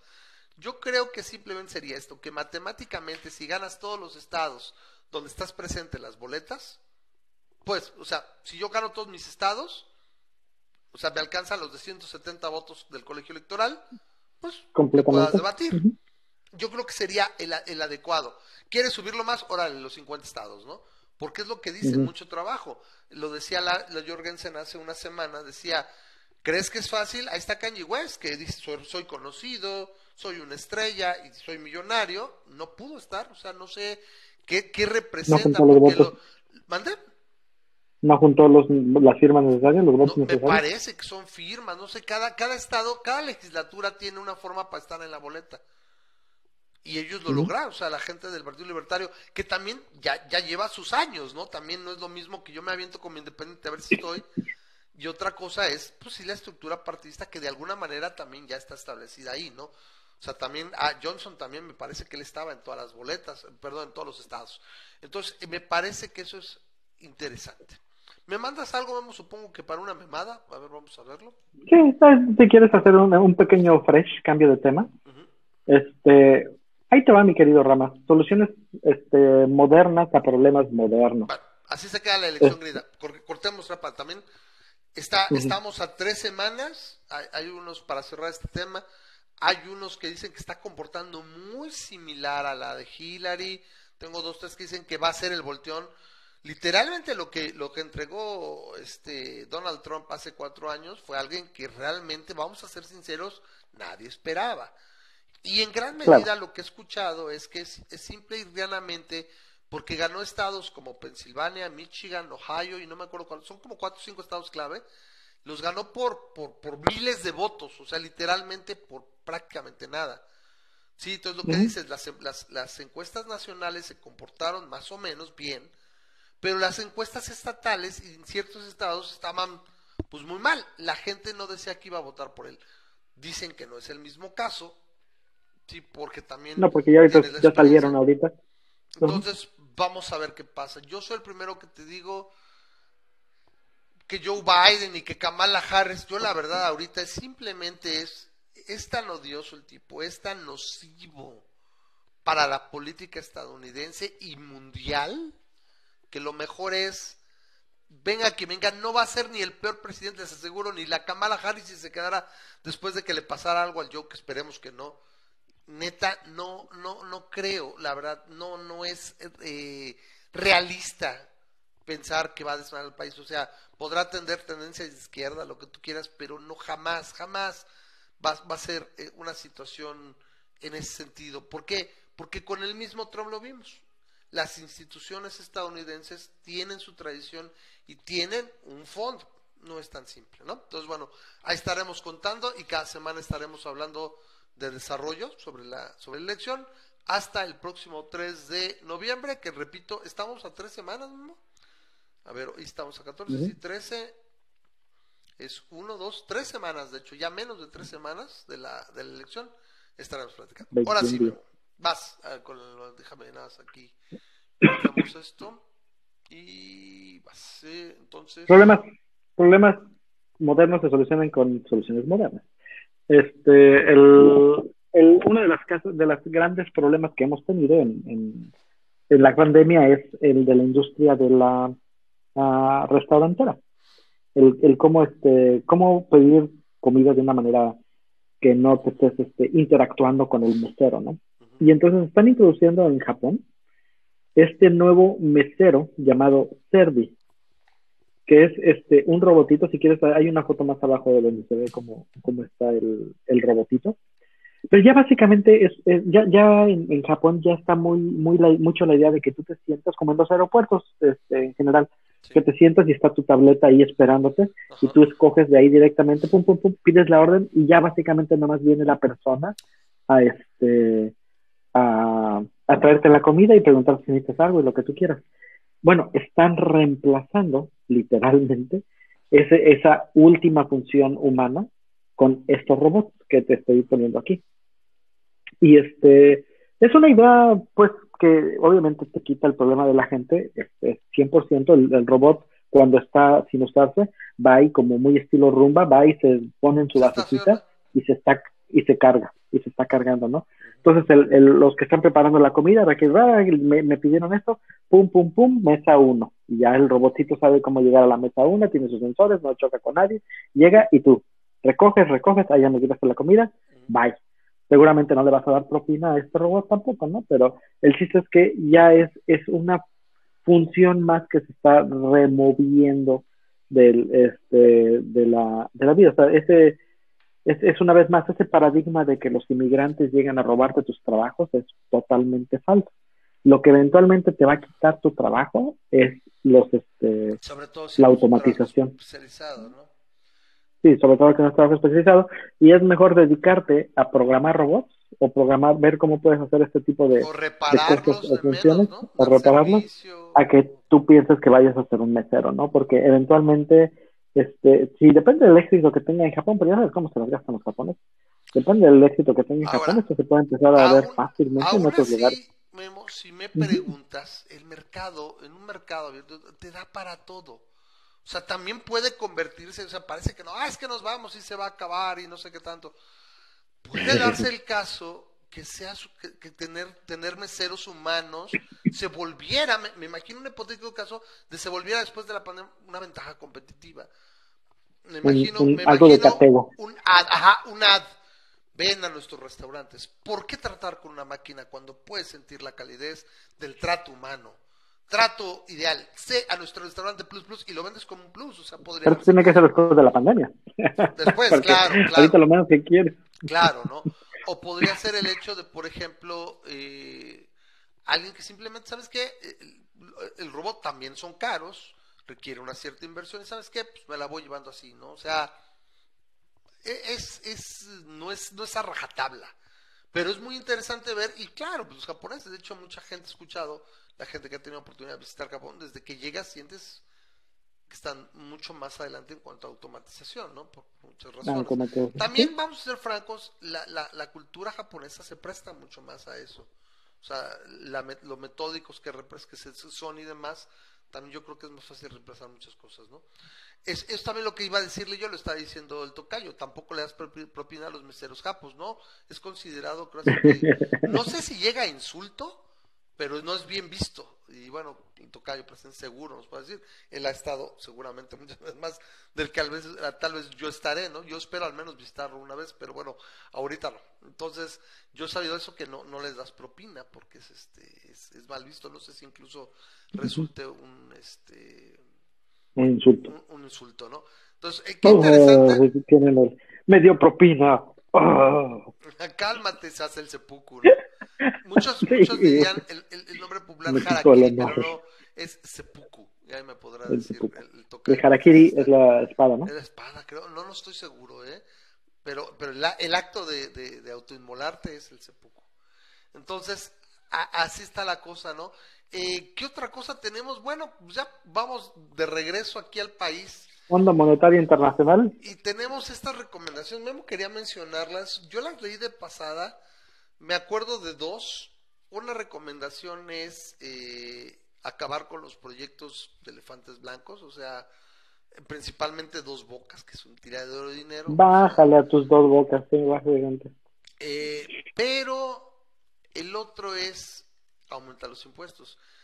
El Fondo Monetario Internacional es un organismo netamente keynesiano. O sea, lo importante es cumplir con las obligaciones y que el gobierno debe de gastar más. ¿Y cómo obtengo? Pues tienes que aumentar los impuestos. O sea, el Fondo Bueno, no, pero de hecho, le, de hecho le, le recomendó que no le invirtiera a dos bocas, que le que agarrara ese dinero y lo hiciera en otras cosas que son más, eh, Correcto, pero que son dice- prioridad en este momento. pero le dice aumenta los impuestos. ¿Por qué? Porque necesitas recaudar más para que te alcance. En lugar de decir, oh, mejor si reduzco el gasto y, y incentivo la inversión y que muchas veces los privados pudieran llenar esos huecos, ¿no? Pero así lo dice el FMI, también le sugirió que abriera la inversión a, a Pemex. Ah, para correcto, que mira, ya nos no solamente no solamente cuanto de inversión, pero también de conocimiento, de que de que, que de que pudieran entrenarte para saber cómo, si, si realmente esa es tu, tu, tu función, lo que tú quieres hacer es tratar de, de ser autosuficiente en gasolinas, bueno, trae personas que realmente sepan cómo hacerlas, no te las estés inventando tú solito. Y este, pues básicamente le dio sus dos cachetadas a, Correcto. este, y lo que a contesta es, yo ya no sé si los mismos, bueno, supongo que ellos están haciendo su trabajo, ¿no? O sea, como organismo internacional ellos van y hacen recomendaciones y, ah, pues ahorita le tocó a México, mañana se las hago a España y pasado, o sea, los miembros de la OCDE, ¿no? Uruguay, para, no sé. México contesta sí, ya con este presidente, por ejemplo, ahorita que está, nada más lo voy a mencionar de paso porque si te fijan ya, ya sus ocurrencias y pendejadas no las mencionamos, que, quiere, que quería traer el penacho de Moctezuma.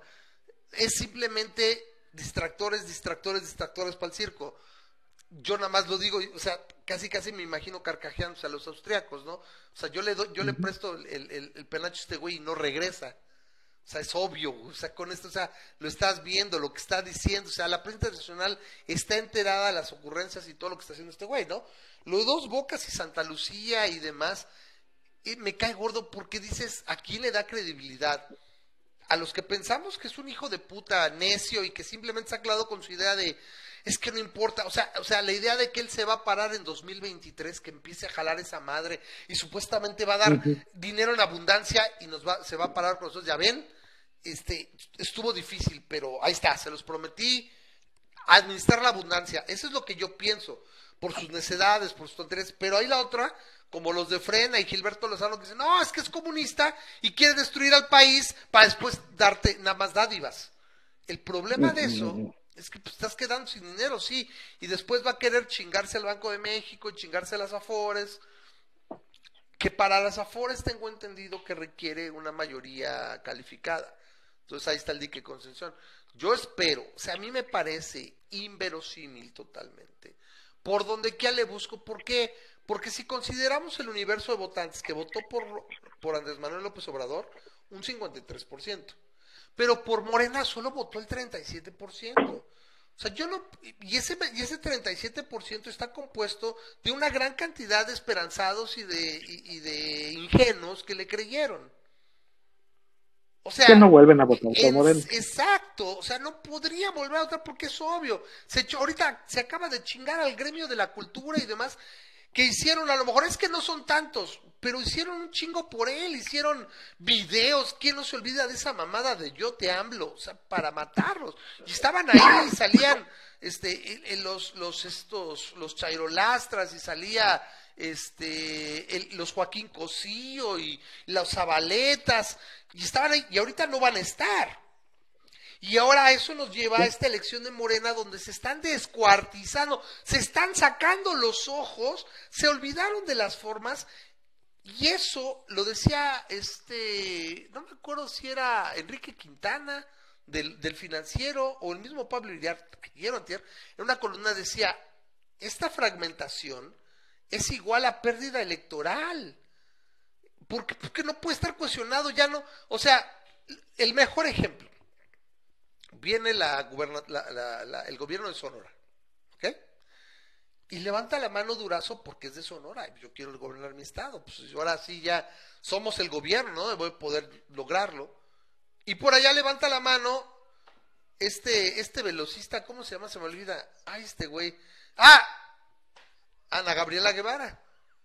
Entonces, levanta la mano por ahí y dice, también, ¿no? Yo también lo quiero hacer, ¿no? ¿Sí? Entonces, está canijo porque ninguno de los dos cede para el otro. O sea, si agarrara, dijera, ahora le va, etcétera. Y a estas alturas del partido, lo que yo he estado viendo en las columnas políticas es que López, o el Cacas, como, lo- como a- afectuosamente lo, lo denominamos, tiene demasiado encima. Ya no es tan simple que agarrar y dijera, ¡ah! Se me, tú para allá y tú para acá. Ya, no puede ya tan fácil hacer eso. Ya se le puso al brinco Pun Muñoz Ledo, ¿sí? Y por el otro lado tiene a Mario Delgado, que era su gallo. ¿Por qué? Porque es el que se pone de tapete. La ironía del mundo es que Muñoz Ledo tiene cierta obediencia y cierto cierto honor de partido y todo, pero no es ciega, ¿sí? Entonces, en ese sentido, este, esta fragmentación, este desmadre, esta- este resquebrajamiento Y, y lo que se está observando en las candidaturas, Memo, es que cada quien está jalando agua para su molino. O sea, la gente ya no está de que, ay, es que tengo que ayudar a mis compatriotas. No, güey, es necesito un hueso porque me quiero atascar. Es una cosa terrible. Y me dicen que Morena va a arrasar. ¿Quién es Morena? Pues fíjate que de hecho dicen que ahorita ha subido un poquito la popularidad de Morena, Sí. Pero impulsada por las babosadas que está haciendo el frena. Entonces, este, el- el- los ridículos que ha estado haciendo frena le han dado cierto repunte a la popularidad de Morena. O sea, esto sí de plano hay que decirles, ¿sabes qué? Ya, mejor no ayudes, No, ya, espérame, ya, y vete a por tu otro casa. lado, yo he estado leyendo y escuchando que estos locos de Ujú. frena ya se están también convirtiendo en una piedra en el zapato. Están ahí y están chingue y chingue y chingue y chingue. O sea, ese güey también, ¿a qué presidente le conviene tener ahí un campamento permanente pidiendo que renuncie? O sea, chingue y chingue, ¿no? Eh, ahora, también hay otra cosa, no son 10 personas. O han podido movilizar y pueden movilizar gente. Si me imagino a estos güeyes movilizando de, órale, güey, ¿cuántos trajimos ese día? 150 mil. Vamos a suponer que ni fueron los 200 y tantos mil que dice Frena, ni los 5 mil que dijo el gobierno de la Ciudad de México.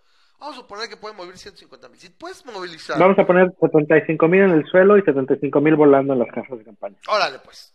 Entonces, 75 voladores de Papantla y 75 mil abajo también. El punto es que si puedes movilizar 75 mil, 85 mil personas, tienes una capacidad de operación que no es desdeñable también.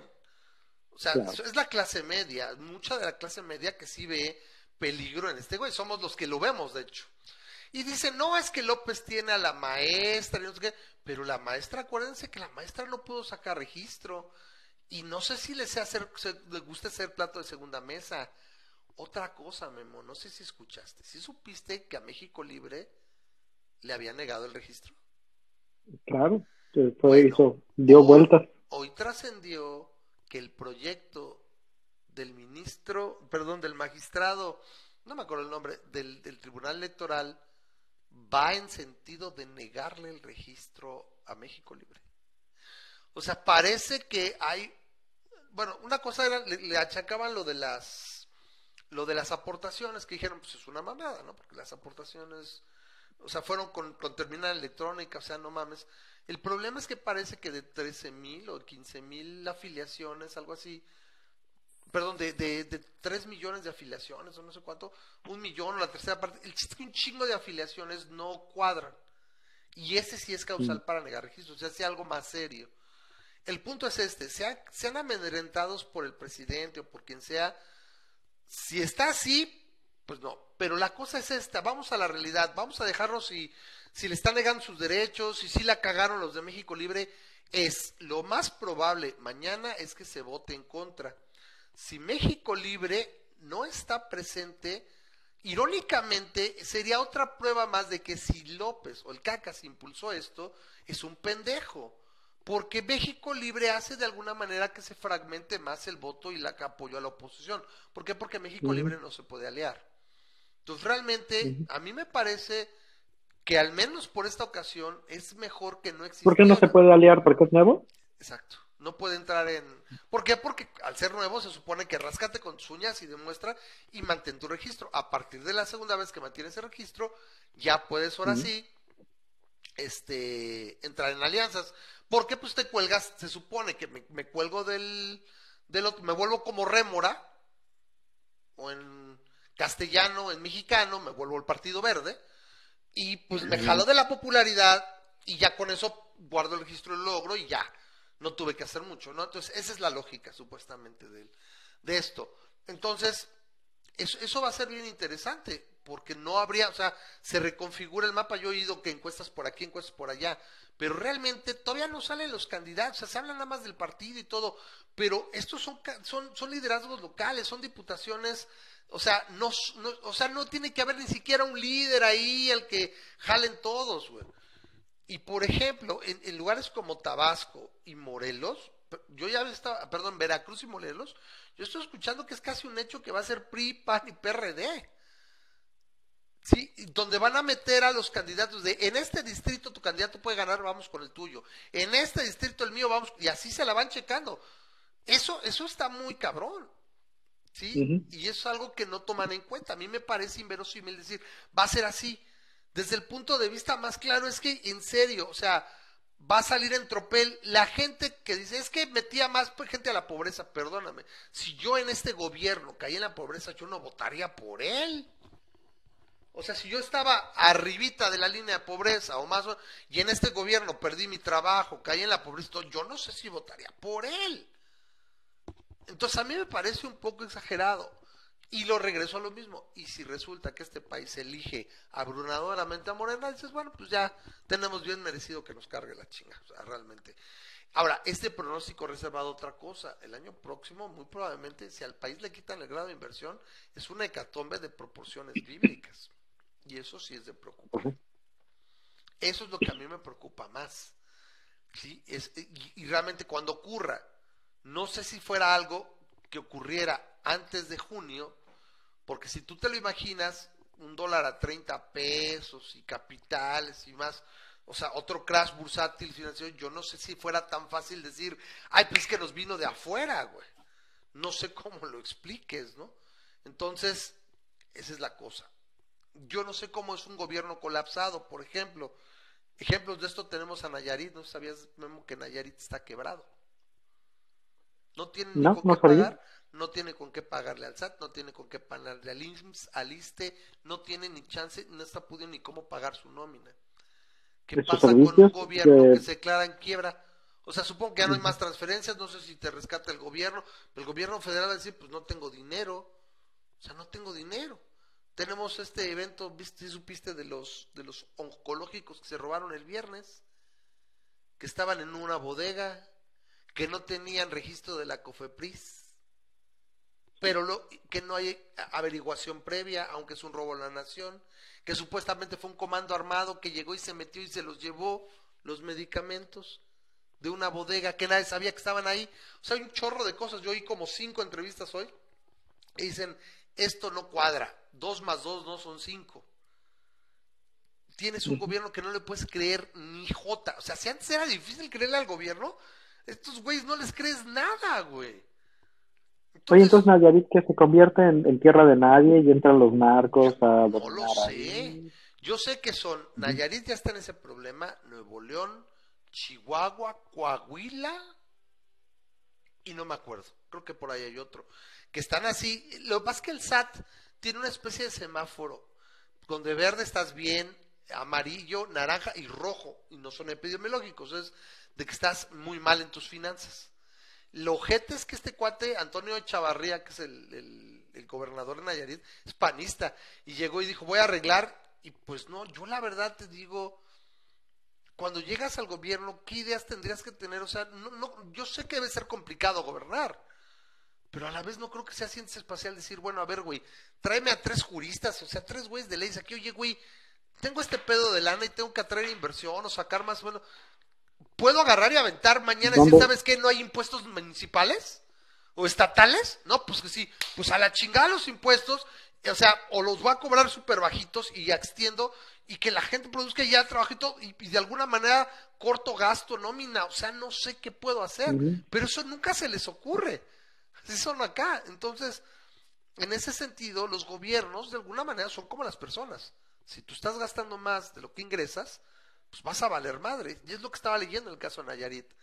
O sea, llegó y en lugar de, de dejar de gastar, se endeudó más y, do- y apostó el doble. O sea, me explico, o sea, el famoso double down. Ah, no, sí, nos va. Y se los está cargando el payaso. Y eso es ojete porque lo dicen, es como un preludio a lo que puede pasar con México. O sea, los bancos le están, está- no le puede pagar a los bancos, está cayendo en default. Y eso no sé, o sea, como, como, como un, como, es como la, como la, como los cortos de la película que podríamos ver el año próximo, porque si a México le quitan el gran inversión, va a ser un putazo. O sea, Sí, muy cabrón, o sea, y luego si el fondo, si el Fondo Monetario Inter- Internacional, al cual le pedimos a cada rato, los Pero ahora ya no le 70 han años de prefieres 70 años de vida, creo, Memo, creo que le hemos pedido como 10 veces pero Memo, y es ¿sabes cuál es la Ajá. ironía? ¿Sabes con qué tasa te presta el Fondo Monetario Internacional ahorita? bueno, Dime, dime. No, no tengo ni idea. Me Te imagino que no muy con barato. una tasa del 1% o menor. Pues Ah, son ¿es las serio? tasas ba- baratas, sí. Pero si sabías que Pemex hace dos días colocó deuda por, creo que, mil millones de dólares o no sé cuánto. ¿Y, y a cómo crees que van a pagar el bono? A 7.6%. Es que sale más caro, güey, pedirle al FMI o colocar tu deuda Ujú. carísima, güey. O sea, porque son bonos basura. Pemex ya son bonos basura que tiene que vender carísimo y solamente ciertos especuladores que después te van a ver, ver tu negra suerte. Porque este güey está así. Entonces, repito, ah, es que quiero joder al país para después rescatarlo y yo darles dádivas. Güey, si, si, si Pemex está jodidísimo y todo, pues eso no va a pasar, porque Pemex pierde dinero, no reporta. O sea, a ver, hay algo que no entiendo, yo quisiera que me explicara. A ver, una cosa es la empresa y otra cosa es el petróleo que le llega al país. O sea, sigue sacando, sí le gana, pero si estoy perdiendo un dineral, no entiendo. O sea. ¿cómo, cómo es posible que saque un balance en números negros si está perdiendo una millonada y es como echarle paladas de dinero a una caldera? ¿Sí? Entonces, este güey, yo me inclino que simplemente tiene una ideología tan clavada, un- un- una, una visión tan pendeja del mundo y de la actualidad, o sea, anclada en el pasado, que dice, así la voy a sacar, vas a ver que voy a llegar al 2023, esto va a estar jalando, y va a decir, y, y no- y me voy a parar, o sea, él dice, me voy a parar enfrente y les voy a decir, mexicano, ya ven, tenía razón. Y antes de que se dé de bruces con la realidad, que voltee y pues no hay dinero acá, y lo que esperamos es eso, que al menos reduzca su influencia. ¿Sabes qué? Mira, me doy por. Ok, no, no, no recuperen la de diputados, pero que le bajen y que, y que de repente pues ya, ya se le han volteado dos, tres de sus, de sus diputados, mismos mm, diputados aliados del PT y todo. Entonces, bajarlo un poco, o sea, que realmente hay una pérdida y ¿sabes qué? Se quedó con la mayoría simple, pero ya le cuesta la calificada y en el Senado está el dique de condición y de ahí nos la vamos llevando. Yo sé que es muy difícil, idealmente que perdiera la mayoría y, y que regresara a esa histórica, o sea, y es el problema, que también se agenció en lugares que no le correspondían, con el 37% de, las, de, la, de la votación, se sacó el 60 y algo por ciento de los curules. Y luego más, más los, o 50 y tantos por ciento, y luego más sus satélites y todo, pues logran pasar eso. Pero, por ejemplo, a mí no me parecería nada mal que se repitiera la votación, 36-37%, y que se pusieran más buzos en la oposición, y sabes que no, güey, ahí te quedas con un 38-39 de, de curules, güey. Entonces sí, a ver, entre todos, pues, tienes que agarrar a tus aliados y todo y no cagarla A ver cómo le haces. 50 y algo. O sea, de menos los tienes que radicar porque ya no son levantados, están, están ahí, ¿no? Entonces, ese es el sueño, ese es lo que decimos el ojalá. Yo la verdad ya no lo sé, es de pronóstico reservado, porque diario es una pendejada, diario dice otra estupidez y vemos tonterías tras tonterías, ¿no? ¿Te acuerdas que la semana pasada hablamos aquí con Martín de los fideicomisos? Claro. Te dije que iba a haber, pero ¿te acuerdas que les dije que se iban a, a- a judicializar? Bueno, sí sabes lo que es la CONAGO, la Comisión Nacional de Gobernadores. Eso es, No. es como un organismo que se inventaron hace unos años donde están todos los gobernadores del país y es como un organismo que hace de mediador entre el, el gobierno federal y los estados. Bueno, varios gobernadores de oposición hace un mes, mes y medio, se salieron de la CONAGO porque dijeron, este güey no nos pela, esta mamada es pura simulación. Entonces formaron la Alianza Federalista. Son como ocho o nueve gobernadores, no me acuerdo. Entre los cuales está mi gober, que es el de aquí de Aguascalientes, y es el, Gober, es, perfecto. es el presidente de esta Alianza Federalista, o es el vocero, presidente, está haciendo, es el ajonjolí de todos los moles. Y hoy estuvo en dos programas de los que escucho y decía que mañana o pasado ellos como gobernadores pueden y tienen los medios van a presentar una controversia constitucional que parece que tiene pues unas buenas posibilidades de por lo menos meterlo en juicio los los fideicomisos. ¿Qué va a pasar? Si les concedes una suspensión o algo, ese dinero se va a quedar ahí y ni para Dios ni para el diablo. O sea, no le va a poder, sí, si está culero, o sea, al menos no se lo va a chingar y van a tener que probar muchas cosas. Otra cosa que yo también había leído es, que creo que lo dijo Martínez, hay recursos de todo tipo en muchos fideicomisos. Entonces, la proporción que realmente le pertenece al gobierno federal es, es- no, es, no, es, no es mucha. A lo mejor habrá mucho en otros, pero no es la cantidad total de que ellos lo manejaron, de los 109 fideicomisos. Claro. Entonces, aparte se va a llevar, des- deshacer esos fideicomisos requiere años, porque tienes que auditarlos, o sea, lleva mucho rato. Entonces, si por un lado se va a judicializar y por otro lado lleva mucho tiempo deshacerlos, pues lo único que vas a lograr es congelar el dinero y que no le llegue a nadie. ¿Sí? O sea, te estarías literalmente, como dicen, con el gremio de la cultura, de la ciencia o, de las artes, como quieras, no sé, o del deporte, porque también había cosas ahí del deporte, te los echaste de a gratis, ¿no? O sea, si quedaba algo ahí de relación o de que te apoyaran, pues casi, casi la quemaste, quemaste tus naves ahí. Entonces, por eso digo, bueno, si era un político, un, un zorro político, el cacas, pero yo creo que fue como candidato, porque como gobernante es una cagada. No, no le da una. No da uno, o sea, realmente esta, esta ideología y esta forma de pensar, la verdad lo único que ha provocado es, es tontería y media. Entonces, es, es de pronóstico reservado qué va a pasar.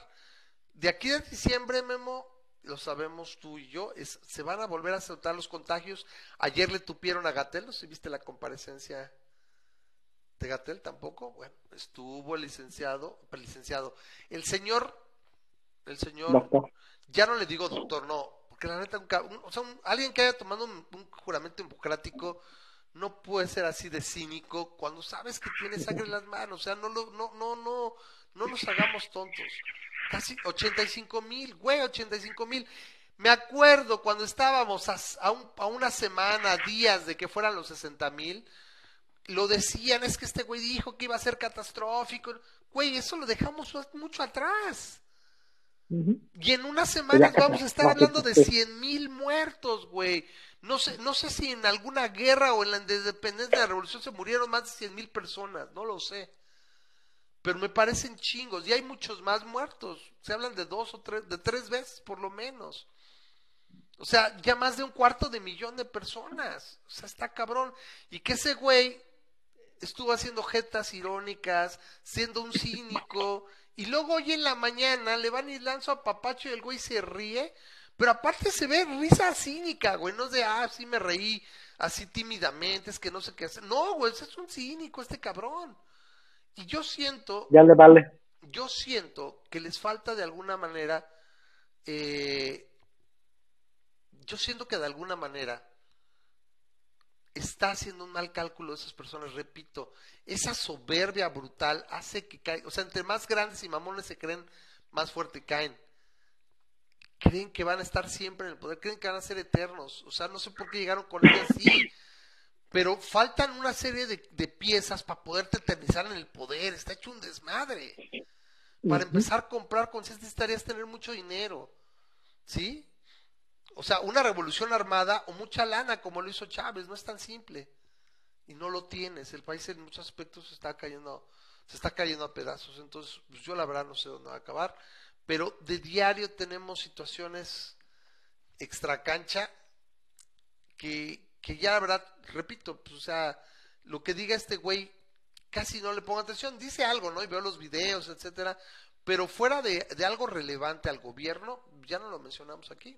No, ya no, no hay ni, ni que... Sí, nada más este, darte cuenta de que tu voto tiene consecuencias, ¿no? Y este, y pues, sin ser este, sin hacer de te- electoral o tratar de empujar a nadie, es, acuérdate de la próxima vez que este, que vaya a haber elecciones de qué, qué tanto te callas para respetar la decisión de los demás y qué tanto mejor dices, ya es lo que nos pasó la vez pasada, o sea, ahora hay que votar mejor, ¿no? Y, y que, que, que puedas tener esa discusión con las personas más cercanas a ti, aunque sea, para que sepan está todos difícil, que ¿eh? te... está, lo vemos en Estados Unidos, está dividido, acá también, o sea, es lo que pasa cuando tomamos el vaso envenenado del populismo. Entonces sí, es algo que yo espero que podamos decir, sí va a haber mucho, porque sí va a haber esa parte, porque incluso ahí están los videos de Ricardo Anaya que uno a la semana, no sé, yo espero que haga algo más y también yo esperaría que así, a mí me gustaría, en los videos de ese güey, si los has visto, es que de repente literalmente abrieran la parte de atrás, se viera como una escenografía y que estuviera en un pinche pueblo ahí perdido de, no sé, de Puebla. Y decir, bueno, pues me veo muy bien aquí, acá, pero tengo que venir, aquí vine a ver a la señora Petra, que pues tiene pedos, está la... O sea, eso necesito humanizarlo porque pues, se ve ahí en su torre de marfil, siento que no le da muy buena imagen. Pero bueno, vamos, lo que está diciendo es, un- es cierto, ¿no?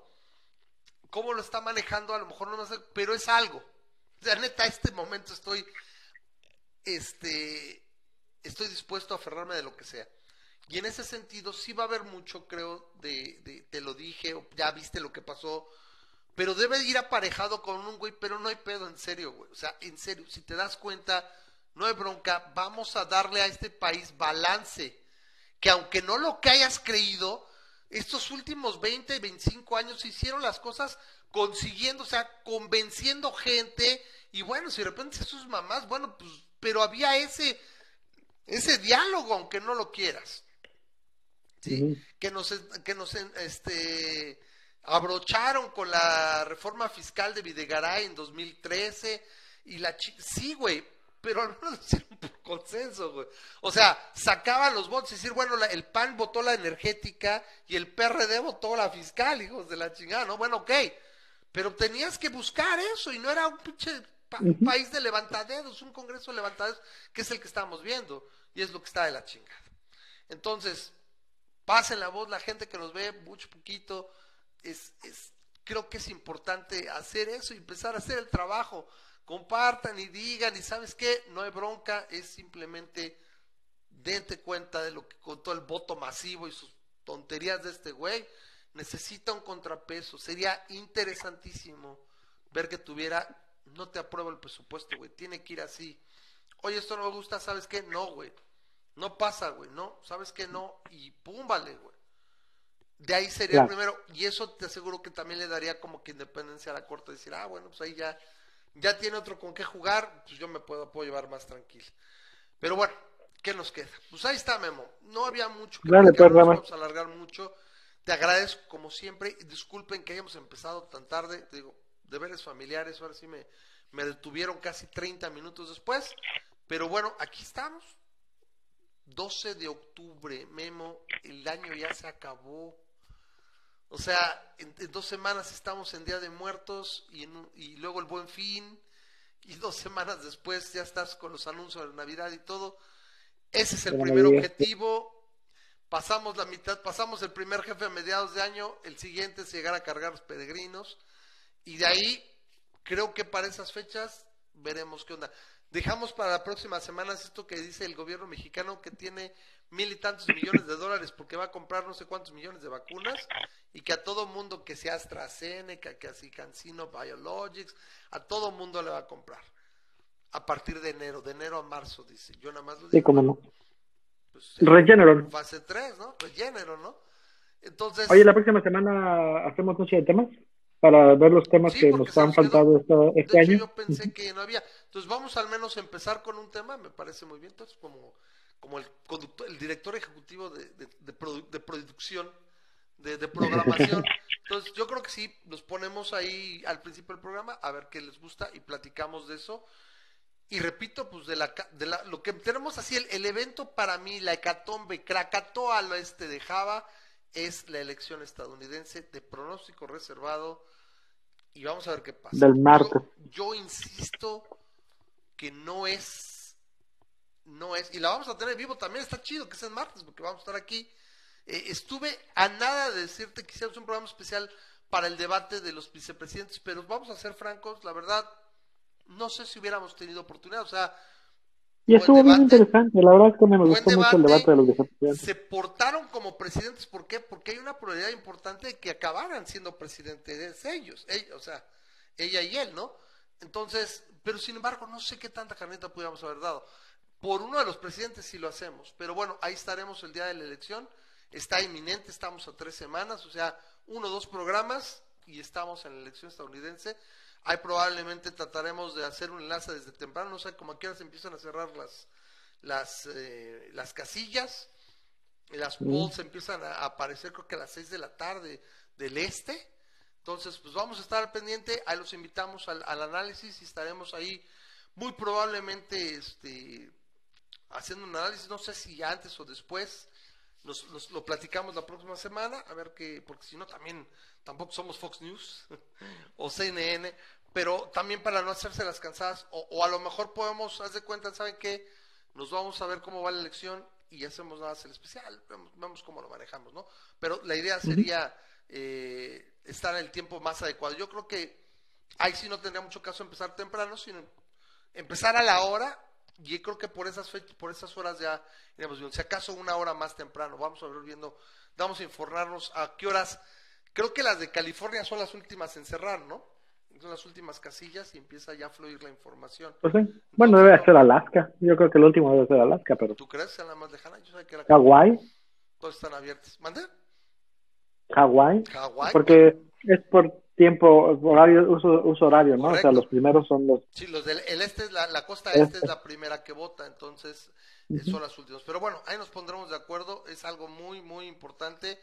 Y yo sigo con la idea de que si pierde eh, Trump también es, es, es es acabar con el populismo y bajarle dos rayitas a este pedo. Estas, hay, hay milicias que quieren matar gente, que nada más está esperando que les digan, no, nos robaron y fraude y empiecen a hacer desmadre. Es que ¿quién las va a parar? La Guardia Nacional y quién todavía va a ser el jefe del Ejecutivo durante dos meses. Ese güey. Pues sí. Y eso está muy cabrón. Bueno, pues los dejo con esta, con esta ah, rolita que es de los tepichines del, del descubrimiento de América. Esta cotorra, pásensela bonito. Nos vemos la próxima semana. Cuídense mucho. Y como siempre les decimos, Memo y Ram dicen bye bye. Pórtense bien. Y si se portan mal, nos invita, ¿no? La bendita tierra de donde vino Cristóbal Colón. Mucha gente nace pendeja, los demás se hacen por convicción. Si en España te apendejas, nadie te lo va a notar. Pues en hombres como en viejas, ahí es lo más natural. Son mensos, son mensos, tan mensos que espantan. Lo llevan, la neta, muy dentro del alma, creyendo que este mundo era plano. Se echaron a lo güey al océano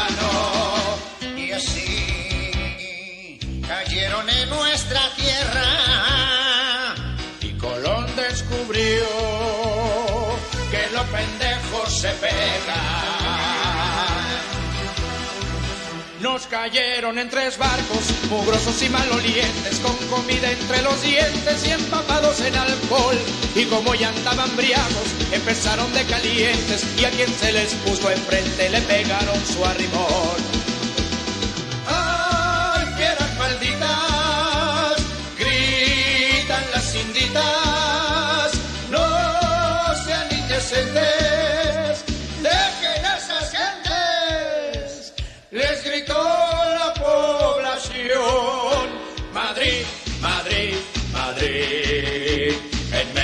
Se quiere el Real Madrid. Tal vez con el fútbol podamos aprender a convivir.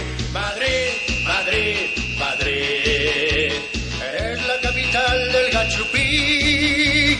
América festeja tu llegada, cosas buenas, cosas malas que dejaron por aquí. Cumplen cinco siglos de que España se mezcló con nuestra raza y cambió nuestro perfil. Yo soy mexicano y orgullo lo tengo. Aunque el mestizaje me hizo medio menso. Soy puro mexicano, nacido en esta tierra, en esta hermosa tierra que España descubrió.